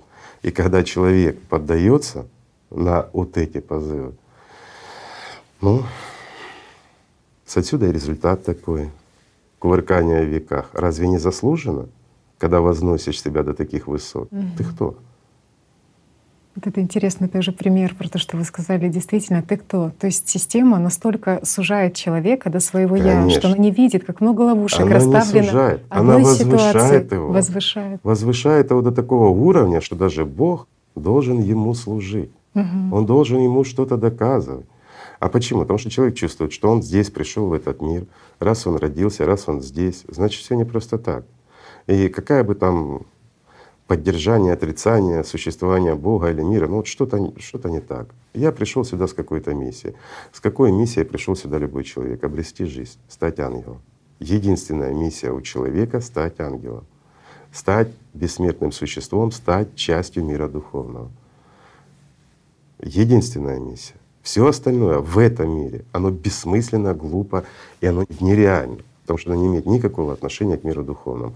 Но на пути становления, опять-таки, это путь, а путь — это служение, это опять-таки работа над собой и тому подобное. Да? На самом деле, говорит, сложно. А что сложного? Не служи сатане. И все. Не забывай о Боге, стремись к слиянию, и ты станешь этим. Ведь нет ничего проще. Живи счастливым, радуйся, люби. Обрети жизнь, пока ты существуешь. И она у тебя останется. Но ну, когда тебе сознание рассказывает, хочу то, сделать это, тут так, того обмануть, туда пойти, вот здесь поколдовать, вот здесь пожелать, и ты это все финансируешь, финансируешь, приобретаешь мертвое, борешься за мертвое, забывая о живом, ну где же здесь несправедливость, что ты становишься субличностью? Угу, угу. По-моему, здесь более чем справедливо. Да, у людей как бы не хватает понимание того, что э, в духовный мир не просто стремиться, а что эта потребность должна быть именно жизненная потребность, Конечно. жизненно важная да. потребность, как дышать. Вот как вы правильно говорили да. в передачах, что ну вот действительно человек же он как бы тратя на все эти желания, на все эти материальные удовольствия, удовлетворение своего эгоизма, на, на все пустое. это на пустое, да, он тратит силы жизненные, и он не понимает, то есть не дает оценку того, что за это придется платить вот как раз-таки вот этим состоянием субличности. Чего бы человек не достиг в этом да. мире, все это иллюзия. И не дает она радости той. Вот угу. человек, к примеру, берем, стремится к какой-то власти, да? Угу. А что такое власть? Давайте разберем. Власть и богатство. Угу. Это лестница без опор. Не та лестница, которая между этажами, с площадками, где ты можешь постоять, подержаться за поручень. Обычная вот тут лестница, самая обыкновенная. Да? Говорят, садовая, но только без опоры. И вот для того, чтобы полезть по этой лестнице власти в угоду сатане, ты балансируешь в воздухе на двух опорах. И вот потихонечку поднимаешься по этим ступенькам. Говорят, а вершина власти что такое? А вершина власти — это верхняя ступенька, где тебе даже держаться не за что. И вот ты стоишь и балансируешь, потому что ты знаешь, неверное движение, и ты упадешь. Ну разве не так, друзья мои? И падение будет болезненно. Только вот в погоне за этими целями люди реально идут на все. А, идут, конечно. Да, есть вот это вот непонимание. Я же работаю над собой. Да? Я, я же и так живу духовным, то есть я какой-то там процент трачу на духовные практики, я посещаю там какие-то занятия, да? я читаю литературу духовную, ну, я же, значит, становлюсь ближе к Богу.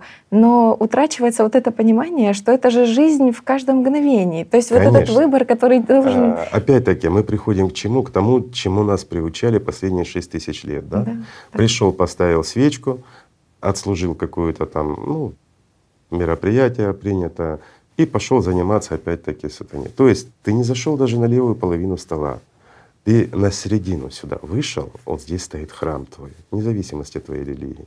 Ты зашел отсюда, помолился, раскаялся, попросил у Бога побольше чего-то материального, лучшего себе, и обратно пошел служить сатане, да? То есть жить под его диктовку. А что такое обретение жизни? Опять-таки, это не на мгновение не расставаться с миром духовным. Говорят, ну это же тяжело, это невозможно. Подождите. Что тяжелого в том жить радости, в любви в счастье?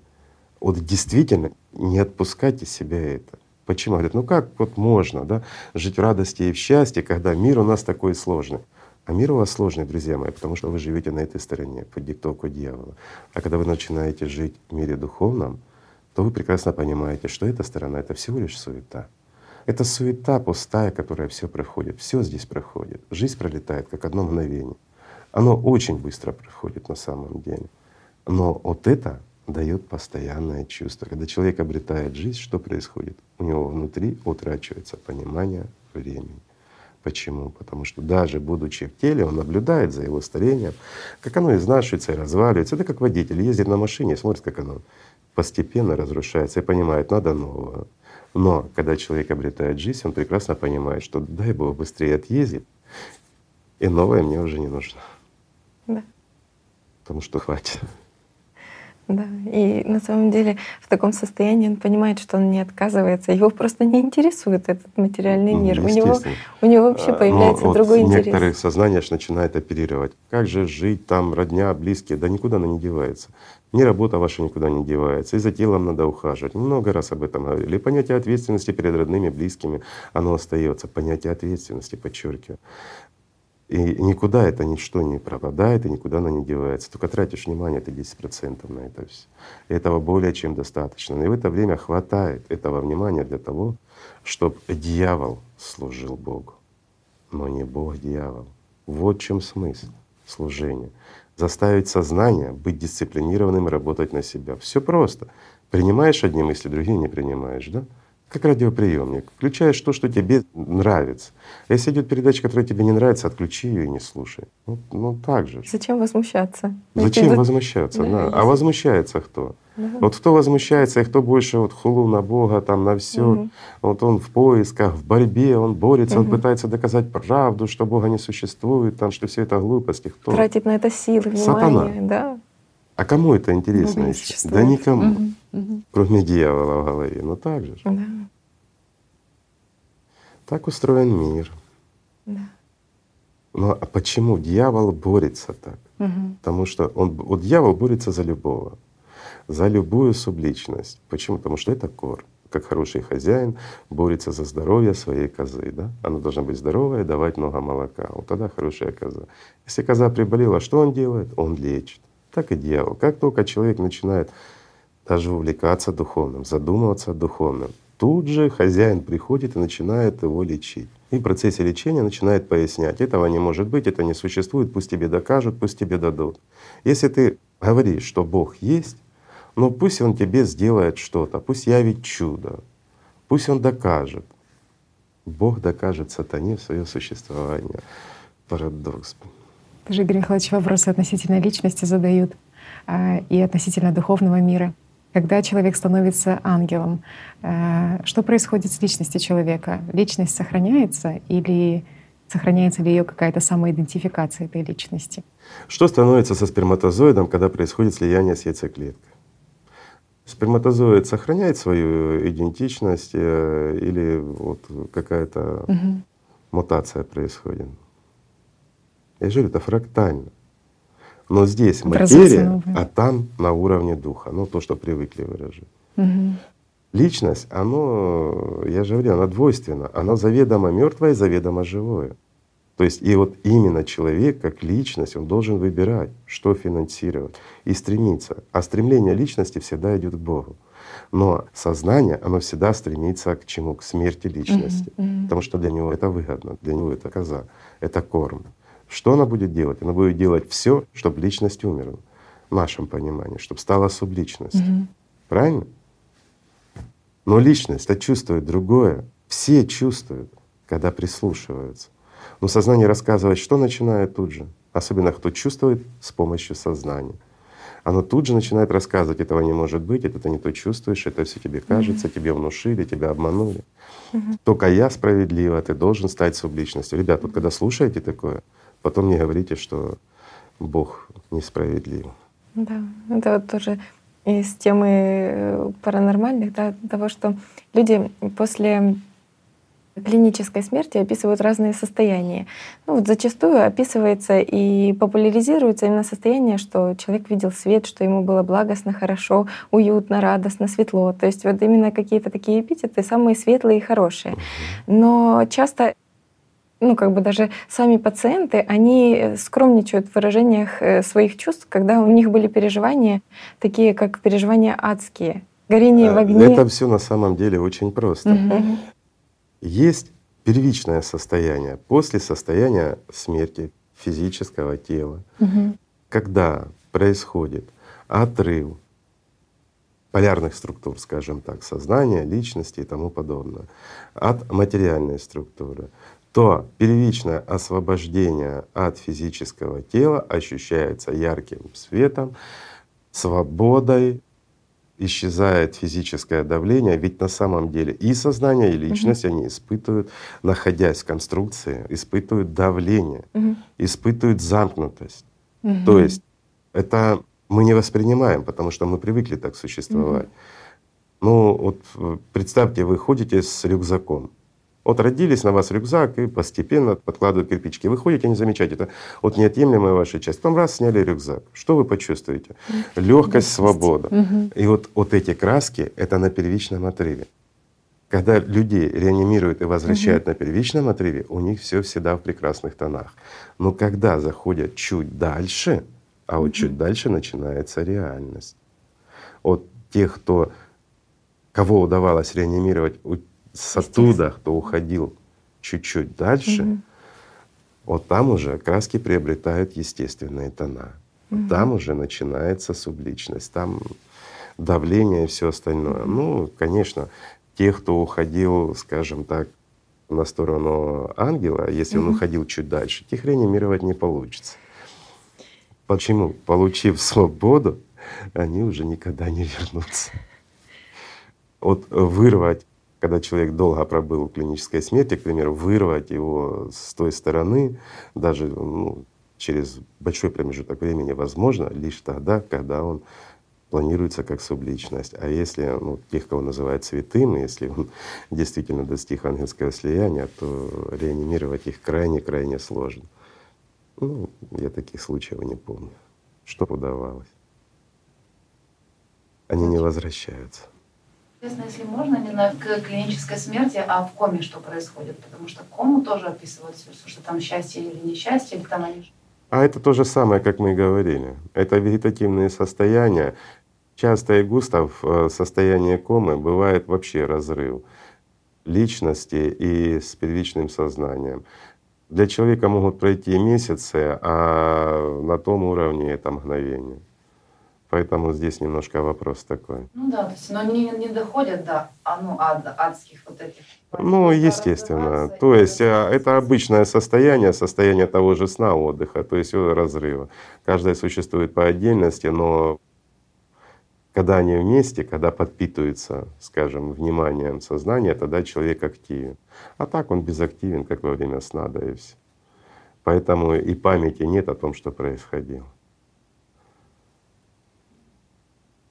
Если есть, то они сразу в магию потом же Ну, магия это всегда, просто часто дорисовывают потом сознание, всяческие игры. Сознание аж оно наслушалось, хочет помогичить, привлечь себе внимание и использует это как манипуляцию для привлечения внимания к своей персоне. Опять-таки, ну не столько внимания посторонних, сколько в первую очередь внимания личность. Он начинает рассказывать, что происходило, ну и всякие домыслы и установки от системы. Еще тоже вопросы про личность. Говорят, что у сознания есть инстинкт самосохранения, который, в принципе, он э, основан на страхе.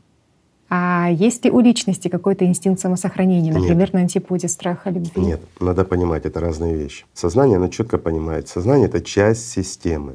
Вот первичное сознание, оно тоже обладает инстинктом самосохранения. Вторичное сознание, у него ярко выраженный инстинкт самосохранения. У первичного сознания он менее ярко, но он выражен. Но здесь опять-таки под диктовку вторичного сознания человек способен делать глупости. Мы же с тобой говорили по этому поводу, что он висит на одной руке на кране, делая селфи. Почему гордыня превалирует даже над инстинктом самосохранения. Привлечение внимания чего-то для того, чтобы его покормили хорошо, вот это сознание, оно даже идет на такие риски. Это глупости. А вот э, у личности, у нее инстинкта самосохранения как такового нет, у нее есть стремление. А, но стремление — это не инстинкт самосохранения. Почему? Потому что в понимании инстинкта самосохранения, борьбе за жизнь, в данном случае, конечно, сознание оно выигрывает. Почему? Потому что у него есть четкое понимание мира материального. И у него есть понимание у первичного плохо развито, а у вторичного есть четкое понимание, что такое субличность и все остальное. Это уже часть системы идет. И вот оно четко это понимает, и оно понимает свою программу, то, что оно должно сделать для того, чтобы человек, не дай бог, не стал ангелом бессмертным, потому что для них это потеря, для них это вот для первичного это вообще смерть, для вторичного это тоже утрата огромная.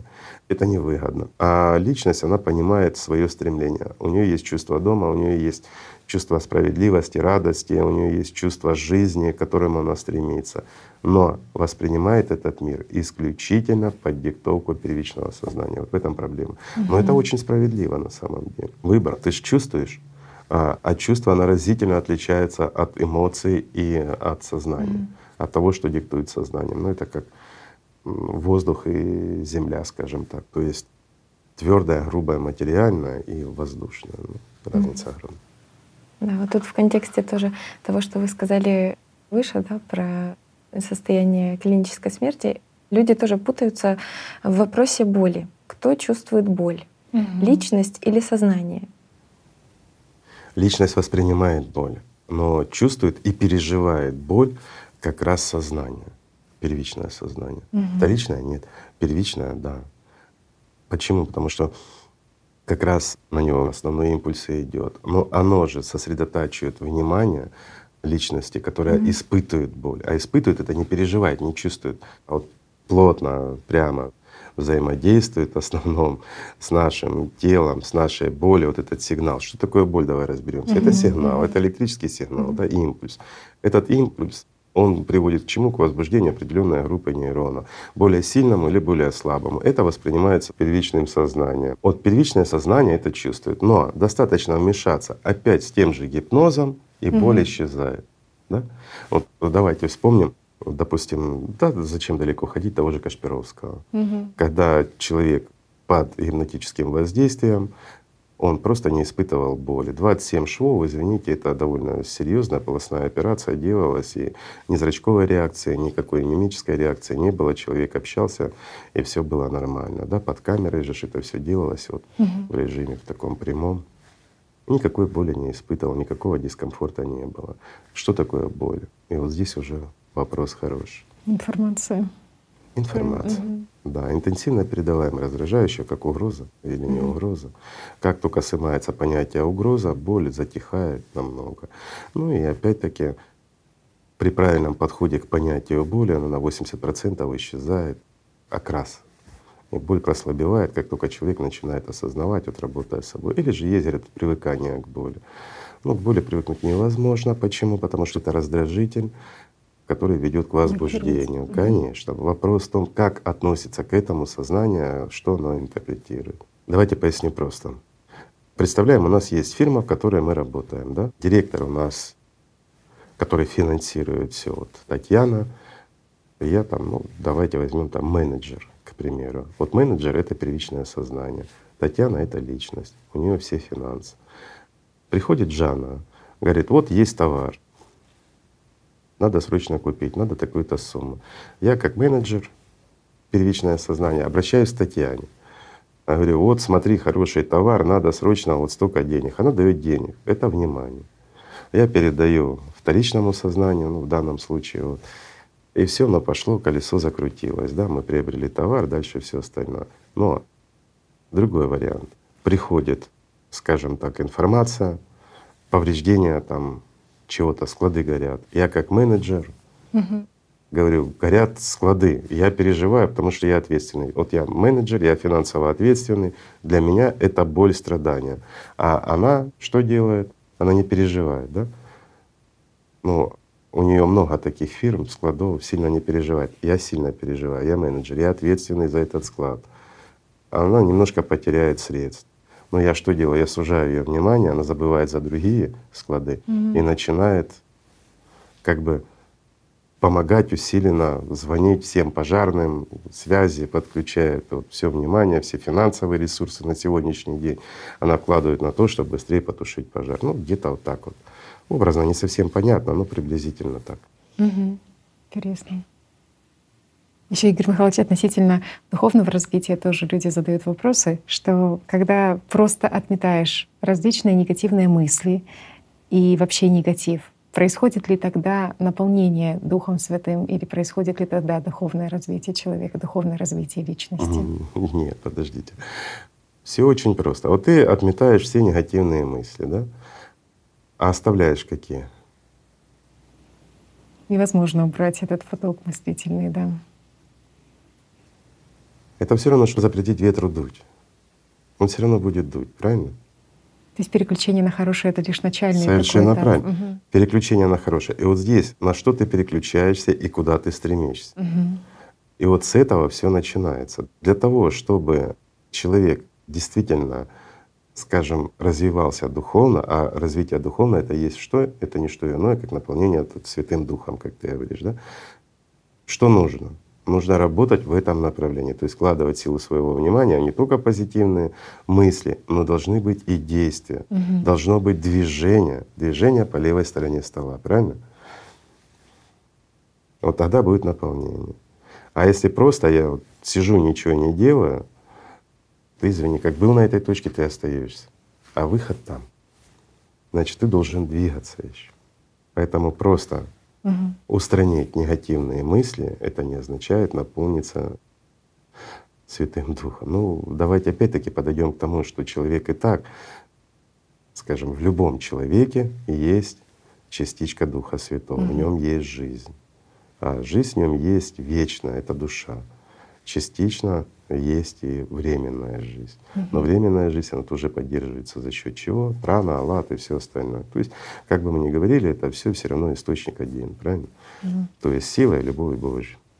Игорь Михайлович, тоже хотелось бы задать вопрос относительно чувственного восприятия, потому что сталкиваешься с тем, что люди часто путают, что является чувственным восприятием на самом деле. Вот они говорят о том, что да, так у меня же очень сильное, серьезное чувственное восприятие, я сильная, очень сильная чувство. интуиция, я угу. чувствую других я родился людей. с чуйкой. Да, родился я с чуйкой. Я чувствую, других людей я чувствую и понимаю. А вот давайте теперь начнем. Если угу. он чувствует и понимает других людей, опять-таки на уровне чего? На уровне первичного сознания, на уровне вторичного сознания, насчет чего у него это идет. Или с позиции личности.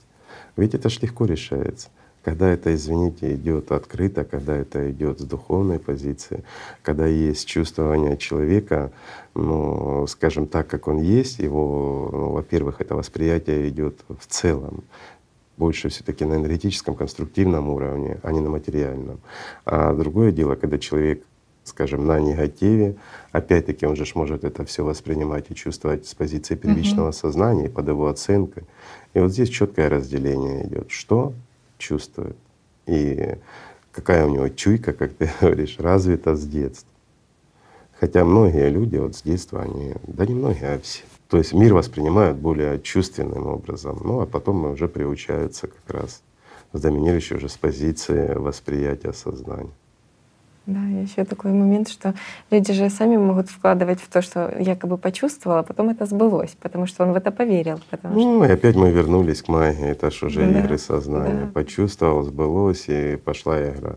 Чувствую, сбывается, не чувствую, не сбывается. Ну, это да, или тема суеверий, знаете, тоже обращаются с вопросами про то, что ну, как бы уже понимают, что на самом деле это во что вкладываешь, что и получаешь, но не могут избавиться от суеверий. То есть как э, как быть, что... Ну, э, вопрос в чем? Опять-таки, суеверие — это еще часть традиции. Перебегает кот дорогу. Да, да, Все знаешь, понимаешь, что на всякий случай, говорит, там через плечо поплевал, за пуговицу подержался, глаза закрыл или еще что-то. Или подождал, пока кто-то пройдет. Ну, это же уже больше такой уровень традиции, это ж не магия, это уже больше игра. А есть люди, которые действительно живут вот этими вот, они ищут знаки, ну, Чудеса. Да, угу. чудеса какие-то и все остальное. Да. А кто подсказывает в таких Сознание. случаях?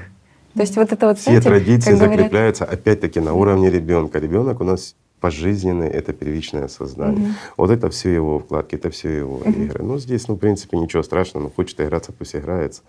Главное, даже когда человек скажем так, обретает свободу от системы, он прекрасно понимает, ну кот и есть кот, какой он тебе разница, в какую сторону и как он ходит. Угу. Но сознание хочет закрыть глаза там или подождать, пока кто-то проедет. Ну это же его проблемы, проблемы сознания. А ты можешь ехать спокойно. Угу. Вот есть еще один такой вопрос о материализации существ, которых ну, как бы нет в живых, но вот люди собираются на спиритические сеансы и вызывают не просто духов, а происходит именно материализация. Существа. А разницы нет, вот как это не просто духов или еще что-то. Угу. Ну, в действительности, ну, представьте, собрались люди, да, угу. которые вкладывают силу своего внимания, угу. причем концентрация высокой, в то, чтобы что-то проявилось. Ну, что в действительности покойник, там, субличность чья-то проявится там, или еще что-то, придет с ними на контакт. Нет, ну, естественно, да. Проявления бывают такие, но это должны быть, как говорят, сильные медиумы. Они должны быть интересны системе. Если системе это выгодно и интересно, то да, могут быть проявления некие, которые на уровне метафизическом таком даже проявляются. Mm-hmm. Хотя в большинстве это просто игры, фокусники и все остальное но бывает и реальность. Mm-hmm. вообще, вот если затронуть тему проявления, да, mm-hmm. вот скажем так, всяких сущностей там или еще mm-hmm. чего-то, фантомов, которые да. могут проявляться. Вот тема фантомов тоже да. интересна. Могут ли люди создать фантом? Угу. Могут. Но здесь есть определенная закономерность. Должно быть определенное количество людей. Это, извините, не 5-7 человек, которые сидят за столом, там, а это гораздо больше. Они должны вложить свое внимание настолько сконцентрированным в то, чтобы родился именно этот образ. Они должны приложить максимум усилий для его проявления, и он действительно может сформироваться. Но, как правило, фантом он не является материальной структурой, он mm-hmm. больше тонкоматериальное проявление, и он обязательно будет жить за счет их. То есть это такое своеобразное соглашение. Ну, к примеру, захотели мы, как это работает, просто поясню. Mm-hmm. Вот собралось нас нужное количество человек, не меньше. Больше можно, меньше нет. Угу. Сколько не называю, иначе будут баловаться. Хотя эти практики можно найти в описании, они больше в тибетской литературе прописаны. Ну, смысл в чем? Захотели мы создать себе Бога, к примеру, или джина такого. И мы начинаем концентрировать на него внимание с определенными характеристиками. К примеру, мы хотим, чтобы у нас был появился какой-то помощник Микки Маус, да, то есть мышонок. Самое интересное, что через время все буквально, которые были задействованы в этом процессе создания и действительно сконцентрированно работали, те, кто просто сидел, наблюдал и ничего не делал, те работать не будет. А те, кто действительно вкладку делали хорошую, то они начнут замечать массу мышей, которые будут проявляться вокруг их. И вот ни с того ни с сего будут появляться мышки, будут проявляться это. Это первые проявления того, что она начинает работать. Дальше больше. Дальше собрались, идет вкладка какая-то, материальные просьбы как джину, и что-то где-то может получаться, что-то где-то может начинать работать. Вот, казалось бы, неисполнимые вещи могут исполняться. Но это все в материальном мире, если это угодно системе и выгодно ей. Такое, да, существует. Но надо понимать, что это прямой путь в субличность. Потому что платишь за это жизнь. Потому что за вас будет жить кто-то, но не вы. Почему и говорят, этого нельзя, это недопустимо. Да. Ничего это не даст хорошего в конечном счете, потому что все, что ты здесь не приобретешь на правой стороне стола, оно здесь и останется. С собой ты ничего не возьмешь. Субличность утрачивает все, кроме воспоминаний и всей грязи жизни. Да, и когда получаешь знания, то есть момент такой, что ты начинаешь уже сомневаться в таких оптических иллюзиях, а что видят действительно люди.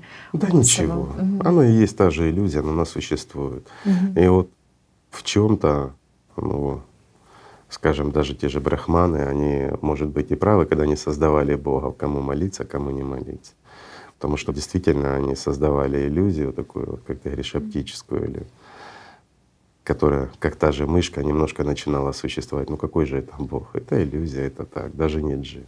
Интересный момент такой про то, что сознание требует каких-то чудес постоянно. Ну, э, сознание всегда требует. И в то же время оно сомневается постоянно в Оно не человека требует, угу. от Бога требует, но заставляет человека требовать от Бога угу. доказательств. А может ли вообще Бог воплотиться в человеке, нет, который конечно. находится здесь? Угу. Конечно, нет. Вот для того, чтобы было понимание, опять вернемся к нашей ромашке. Да? Можете ли вы, уважаемые друзья, те, кто действительно представил ромашку, вот в нашем эксперименте, передачке предыдущему угу. по времени, а, и вот там, как мы уже говорили, есть некая козявочка, где-то под пестиком сидящая. Вот себя поместить в ту козявочку.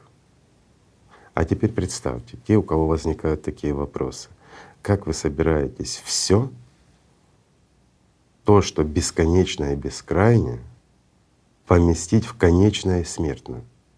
Бесконечное, бескрайнее, бессмертное в конечное, малое и смертное. Угу. Но сознание тут же скажет, Бог Он всемогущий, Он все может. Но в данном случае вы тоже были всемогущие, вы представили ромашку, на которой бегают козявки. Даже вот. Разве вы не зародили жизнь иллюзорную на мгновение в своем сознании? Зародили существование ромашки с какими-то букашками.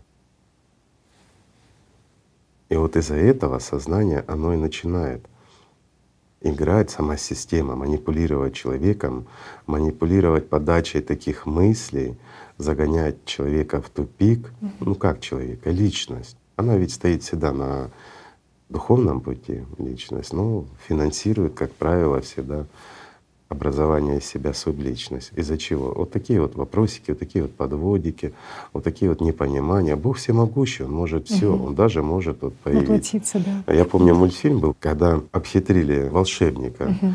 который был большой, сильный, они говорят, а можешь в мышку превратиться? Так вот сапога был. Тот говорит, конечно могу, я ж всемогущий волшебник. Ну, говорит, не верю. Ну, в людоеда-то запросто, говорит, а вот мышонка маленькая. Тот обратился, тот взял его и съел. Ну, так вот и системе, может быть, хочется, чтобы Бог воплотился и проявился в каком-нибудь человеке или в чем-нибудь таком материальном малом, чтобы она его поглотила. Но это нереально. Это настолько глупо и смешно. Ну вот вопрос, мы когда мы говорили, что Бог не может воплотиться в теле, вспомнились разные вот там древние религии, где говорится, что боги воплощались в теле. Но получается, что а что они имели в виду? Ну как бы, ну а вообще представители духовного мира могут воплощаться в теле? То есть если Бог не может, то представители духовного Любое проявление представителей мира духовного в мире материальном, оно может происходить исключительно в теле но вместо э, души, личности, скажем, там и тому подобное в обычном режиме приходит ну, тот, кого называют ангелом, всего лишь навсего.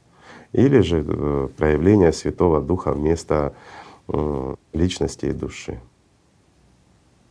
То есть получается, что… Но Бог не может. Разница огромная, не надо путать. путать Бога и Его посланника. А Святой Дух — это тоже исполнитель воли Бога, исключительно. Он действует по Его воле. Еще тоже такой вопрос. Почему святые люди, когда достигают определенного состояния вот этого единения с духовным миром, почему не описывается то, что происходит на вот этом пороге? На пороге слияния с духовным миром. А сознание этого не заметит. Угу. И сравнивать не с чем. Ну, скажем так, после того, когда человек достигает действительно жизни, слияния, разве сознание перестает гавкать? Нет. Просто происходит четкое разделение. По-своему трактует эти все моменты, да. И вот здесь уже наступает абсолютный контроль угу. над сознанием. То есть оно финансирует только то, что необходимо. И для нее это крайне невыгодно, и она никогда не будет это популяризировать. Угу. Это же интересный момент такой. В лексике у людей встречаются такие выражения, например, про то, что личность, сливаясь с образом, теряет свою самоидентификацию, что личность, сливаясь подождите, с сознанием. Подождите, что такое личность, давайте mm-hmm. разберем. Личность сливается с образом. Личность не может слиться с образом.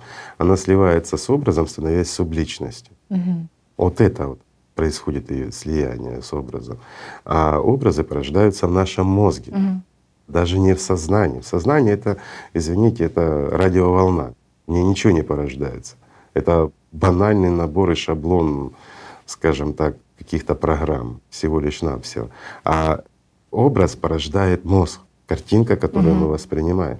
И этой картинкой может оперировать первичное сознание, предоставляя ее личности как факт того, что происходит здесь. Почему легко обмануть человека? Вот он находится там ну, в состоянии гипноза, полугипноза мы затрагивали, там угу. не имеет значения. Ему дается лук, а говорится, что это яблоко. И человек кушает лук, ему кажется, что он ест яблоко. Да? Угу. Потом у него спрашивают, как он говорит, да, вкусное, очень, да, хорошее, сладкое яблоко. Но он в это время ест лук и не воспринимает вообще. Почему? Потому что личности глубоко наплевать, она не чувствует ни вкуса, ничего. Это все чувствует первичное сознание. Но если входит оператор, то есть кто-то третий, который подключает и может, скажем, присыпить первичное сознание, то даже лук будет кушать тело, а личности будет идти информация, что употребляется вкусно, и она будет это финансировать всего лишь навсего. Но с образом она слиться не может. Она отдалена от образа через первичное сознание. Да, вот тоже такой вопрос люди задают о том, что а можно ли наполниться от передачи? То есть вот люди... Наполниться чем?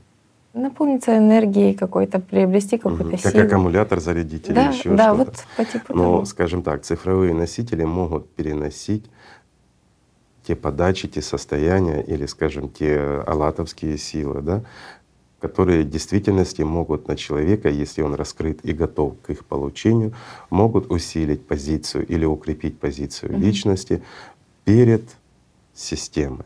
Могут. Но это толчок. Это не значит, что ему там дополнительно дали какой-то заряд, дали силу, которую он может противостоять. Это толчок. И он э, действует короткий промежуток времени.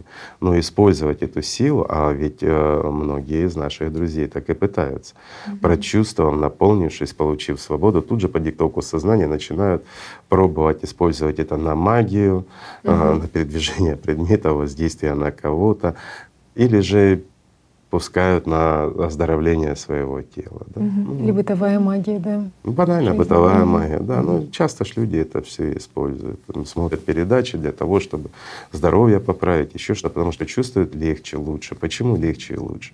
Прямое воздействие, да, конечно, оно может. Это не гипноз и не внушение, ребят. В данном случае воздействие идет это то, что мы называем вот, э, духовные силы, аллатовские силы, или то, что вот как в религиях называют Святой Дух, еще что-то, то есть пополнение. Это не имеет отношения ни к гипнозу, ни к внушению, ни к чему. Это чтобы не оперировали. Мы ни на кого не влияем. Угу. У нас нет такой цели. Всего лишь немножко прослабляем воздействие сознания на личность, не больше. Сознание воспринимает информацию как угрозу, угу. Воспринимает ту силу, которая является угрозой для нее. Поэтому она делает все возможное для того, чтобы сохранить влияние и свою диктатуру над личностью. Она прямо противостоит. Но гораздо больше людей, которые как раз э, наоборот, как личность, они понимают вот во время передач, воспринимают даже невербальное наше общение, они усиливают свою позицию как личность по отношению к системе, к сознанию, к всему остальному. Ведь таких намного больше, слава Богу. И вот благодаря тому, что они такие есть, и для них мы делаем наши передачи. Скажем, у нас нет цели освобождать из рабства системы кого-то, тех, кто сами себя туда загнали. Это их выбор. Но наша цель как раз помочь тем, кто действительно стремится к духовному освобождению, ну не больше такой вопрос про то, что всегда звучит, что будет конец света. Да? Даже есть списки дат концов света, которые предвиделись там. Ну, это неизбежно. Как бы там ни было, а материальный мир, он временный. Когда-то по-любому. Да, ну вот понятие именно, что говорят конец света, но не говорят конец тьмы. Ну это же естественно, это перекрутка от кого? Перекрутка идет от самой системы. Но здесь, если вдуматься правильно, что такое свет? Свет в этой интерпретации, он понимается как источник жизни. И когда прекращает поступать в эту выдуманную ромашку, источник жизни, она просто прекращает свое существование. Всего лишь навсего. А конец тьмы — это означает превалирования света даже в материальной конструкции, то есть в такой структуре, вот как наша Вселенная, там, или извините, хотя бы как наша планетка, да? Угу. Ну, в идеале вообще Вселенная. Кстати, тоже про то, что света становилось больше, очень много вопросов касаемо и Духа Святого, потому что люди осознают, что его роль очень велика, и что личность является частью Духа Святого, и роль Духа Святого велика в том плане, что когда в плане развития, да, вот человека как ангела. И поэтому есть череда таких недопониманий, вопросов и желания узнать об этом побольше. В частности, первый вопрос такой. Запутались, вот есть дух человеческий, там есть дух святой, что дух человеческий, он вроде как э, холоден, что его постоянно нужно возогревать, что вот нет вот этого понимания, что есть дух человеческий, что есть дух Святой. Дух Святой — это личность или нет? Потому что очень нет. много есть энергии, это личность. Подождите, Бог. нет, не может Дух Святой быть личностью. Угу. Личность — это это личность. Личность, оно наполовину живое, наполовину мертвое. Угу. Личность — это то, что еще не, оно самоопределяющееся, но в то же время оно еще не существующее. Это временно пребывающее, а Святой Дух, Он вечен, он неотъемлемая часть мира духовного. Давайте вообще вот просто определимся, напомним, что такое Святой Дух. Угу. Это сила Божья. А в чем сила Божья? В Его любви. Так кто такой Святой Дух? Это Аллатра, то, что мы называем. Это любовь Божья. То, что дает жизнь, то, что дает радость и бесконечность и безграничность существования, скажем так, мира духовного. Что является самым большим даром Духа Святого, потому что Жизнь. очень много жизни. Это единственный дар от Святого Духа, который дается человеку. Это перспектива его жизни, это существование временное и перспектива его жизни вечной. Это жизнь существуют еще такие заблуждения, что Духа Святого нужно сидеть и ждать, что Он обязательно придет, что Он наполнит твое сердце, что Он будет делать, творить. Достаточно твоем... лишь веры, да? да Сидеть и ждать, того, и Он за тебя все дело да, сделает. И Он за тебя сделает. Опять он мы придет, вернулись к чему? Он тебя выберет. Желание от сознания. Угу чтобы пришел кто-то, а если Бог не приходит, то пусть придет хотя бы Святой Дух. Да? Опять у них есть разделение этого mm-hmm. всего, разделение единого, единого, ну скажем, mm-hmm. бескрайнего и целого. Бог это мир духовный, он бескрайний, он вечен. Это, это не, не то, что не способно даже представить сознание. А что такое Святой Дух? Это действующая сила Бога. Это то, что мы называем вот волей Бога, да? Mm-hmm. А, ну, это и есть Святой Дух. Это составляющая, неотъемлемая составляющая мира духовного. Это исполняющая сила Бога. Ну, так скажем. Но Есть ведь и правила, выбор человека.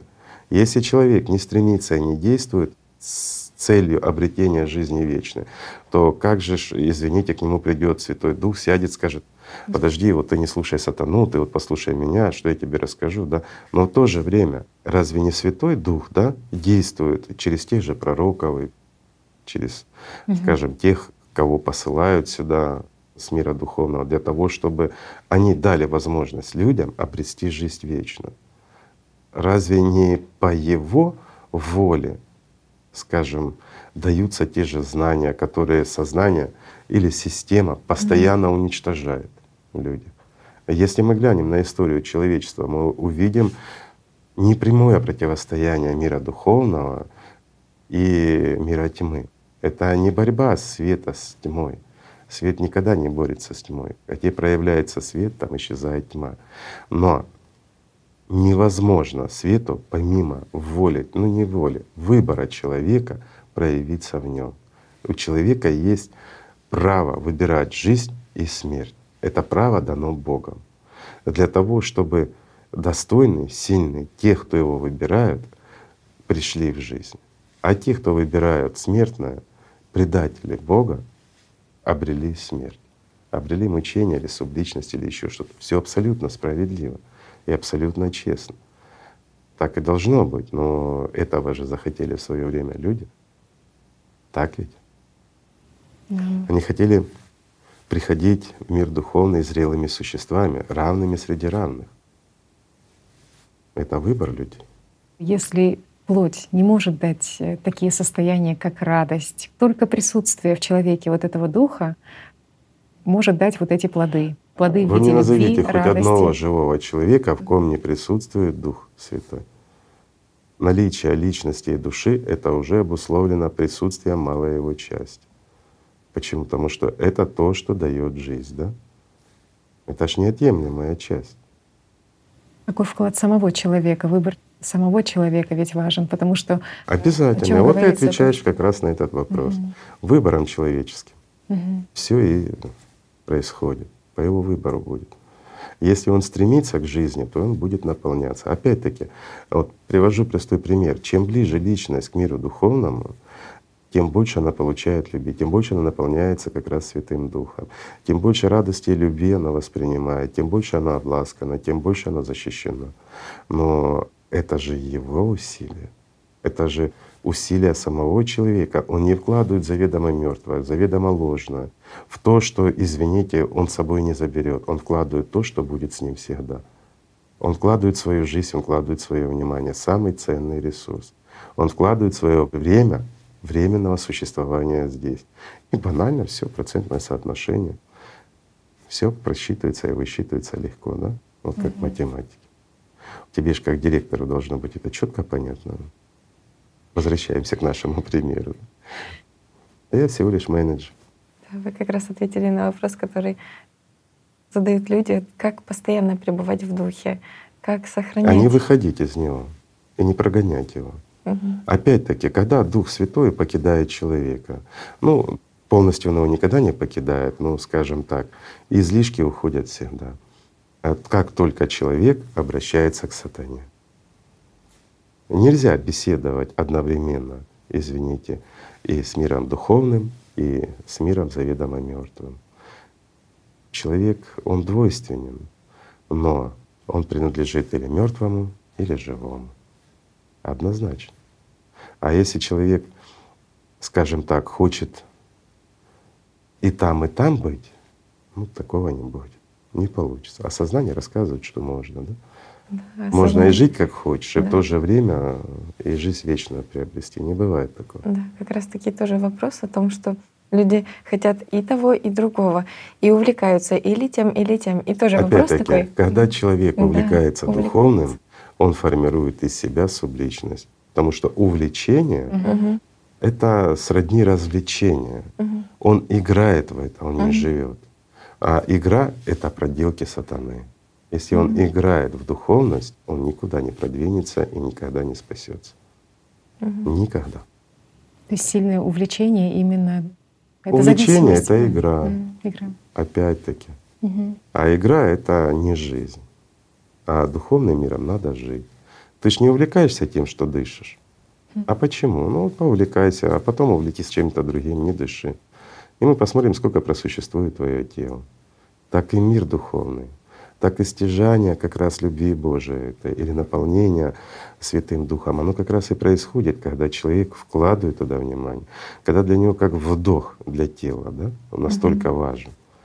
Как кислород для организма угу. важен, угу. так и Святой Дух должен быть важен для личности. Постоянное общение постоянный контакт, тогда да, все Здесь, я так понимаю, такая подмена, да, от сознания происходит, того, что человек, как бы, чтобы не увлекаться чем-то материальным, грубо материальным, он говорит, что вот я увлекусь духовным. Ну, То есть это, это, как... это, как правило, идет от внутренней потребности личности, mm-hmm. а подмены происходят от сознания. Mm-hmm. То есть э, оно его посылает туда, где якобы духовно, а на самом деле это все банальные игры. Ну, рассказывать, ну это же всегда было здесь. Угу. Было, и зерна есть, и все есть. Но опять-таки человек повлекался, а потом она него спрашивает, а что это тебе дало? Да? Угу. Вот ты занялся, даже те, кто серьезно начинает заниматься духовным сознанием, всегда отруляют. А что ты приобрел? Mm-hmm. А что это тебе дало? А что ты научился? А ты можешь гору сдвинуть? Ладно, гору, хотя бы вот песчинку передвинь. Подождите, ну как это человек еще никто и ничто а сознание его уже начинает тестировать на его духовность. Духовность — это не магия, магия — это удел как раз самой системы, это в ее мире движутся частички. Но опять-таки они же движутся опять-таки по воле Божьей. Скажем так, если свет убрать из тьмы, тьма исчезнет. Я имею в виду в данном случае это сила Божья, которая породила, как ромашку, породила весь этот материальный мир. Все мгновенно исчезнет. Часто говорят просто о том, что когда человек э, пребывает в Духе Святом, или что когда человек спасен уже благодаря Духу Святому, то на него налагается как печать Духа Святого. Что такое печать Духа Святого? Ну, в данном случае печать Духа Святого — это избранный Святым Духом. Можно отнести. Бывает, человек за заслуги получает э, опять-таки за заслуги перед духовным миром. Он, будучи еще шатким, не понимая ни мира духовного, не изучив мир материальный, но он чувствует, что надо правильно что-то сделать, и он делает что-то не для себя, а для человечества, лишая себя каких-то огромных благ в мире материальном. И он делает это от чистого сердца, от чувствования. Тогда он получать может, опять-таки, если его вклад в духовное, скажем так, развитие общества огромен, он может получать так называемую охранную печать или печать Духа Святого. Это означает то, что если он не предаст в дальнейшем Бога, то будущее у него будет хорошее. Можно ли огорчить Духа Святого? Можно, конечно, вопросом. легко. Угу. Скажем так, наполниться Духом Святым и быть с Ним в диалоге, быть с Ним в духовной связи очень легко. Ну и опечалить его очень легко, и утратить его очень легко. Достаточно всего лишь предать и повернуться к смертным. Все очень просто. Еще вот часто Дух Святой, даже всегда, в принципе, в Писаниях его отождествляют с огнем, что это либо столб света и огня. Ой, ну это сравнивают опять-таки с какими-то визуальными эффектами его проявления в материальном мире. Ну, надо понимать, опять-таки, что такое Святой Дух. Да? Святой Дух — это же не какая-то персона или единица, ну, скажем, это действующая сила. А, и Каждый воспринимает его по-своему. И когда человек наполняется, или вот он воспринимает э, общение с ним, ну, вот, то может визуально само сознание рисовать некий образ влияния. А некий образ влияния, то, что разрушает материю, оно всегда ассоциируется с огнем, с уничтожением. С отсюда и огонь. Огонь пылающий, но не обжигающий. Mm-hmm. То есть вот такая ассоциация, то, что воспринимает сознание как проявление, скажем, большее проявление Святого Духа в контакте с личностью. Ведь Святой Дух, Он с сознанием не контактирует. Здесь тоже вот это становится понятным, почему в Писаниях писалось о том, что э, Дух Святой, в принципе, и миры уничтожаются огнем. То есть вот эта сила настолько духовная, что меркнет материальное и ничто по сравнению с ну этим как? внутренним огнем. Это просто сила угу. которая порождает миры и которая их забирает. Вот касается духовных практик, ну и вообще вот в жизни, когда вот это ну, было озвучено, что Бог как бы не видит человека до того, как человек э, не становится ангелом.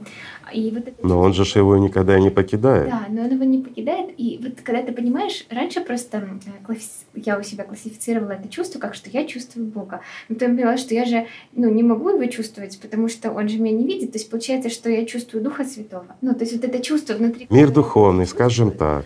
Это не а. Бога они чувствуют, а чувствуют как бы духовный мир и Святого Духа. И вот опять пошли интерпретации, разделения от сознания. Духовный мир — это что? Множество и вот здесь ответ. Множество в единстве, единство во множестве. А Бог, по-твоему, это кто? Просто я тогда, что как бы напрямую, пока ты не, ну, пока ты не духовное существо, ты напрямую ну, не можешь с ним соприкоснуться. То есть ты можешь соприкоснуться только через Духа Святого. Или С чем контактирует личность? С Духом на движение, конечно, со Святым Духом. Да. Контактирует с миром духовным и тому подобное. А извини, если я слышу твою речь, я слышу тебя или кого? Да. А что такое Святой Дух? Когда Он общается с тобой. Это речь, которую произносит сам Бог. Если Он посылает тебе любовь свою, своего Святого Духа, это чья любовь? Божья. Божья любовь. А чья же еще? И здесь как раз, когда ты посылаешь любовь к Богу, то воспринимает это, конечно, Святой Дух. Но это как раз тот посредник, который ничего себе не берет. Он все передает тому, кому ты это посылаешь. Ну, очень сильными, конечно, были то, что слова, то, что вы сказали, что как раз таки, да, посредники потребляют, а что Дух Святой — это абсолютно опосредованная вот эта передача любви напрямую от э, мира духовного к человеку и от человека Но к Богу. опять-таки, э, почему? Вот если я говорю тебе, я тебя люблю, ты ж меня слышишь? Да. Кто говорит? Я говорю. Да. А слышит кто? Ты слышишь. Да. Слышишь посредством опять-таки чего? Голос. Речи, да. Правильно. Вот голос Божий — это и есть Святой Дух. И слух Божий есть опять-таки Святой Дух. Любовь — инструмент диалога с Правильно. Богом. Поэтому, когда человек говорит, что он любит Бога, Бог его слышит скажем так, посредством Святого Духа. Но тогда, когда человек уже становится достойным того, чтобы Святой Дух с ним общался. Так что давайте, друзья мои, жить так, чтобы в нас всегда пребывал Святой Дух в достаточном количестве, чтобы мы никогда не познали смерть. Давайте просто любить друг друга. Давайте станем просто частью мира духовного, его безраздельной частью. Спасибо за внимание.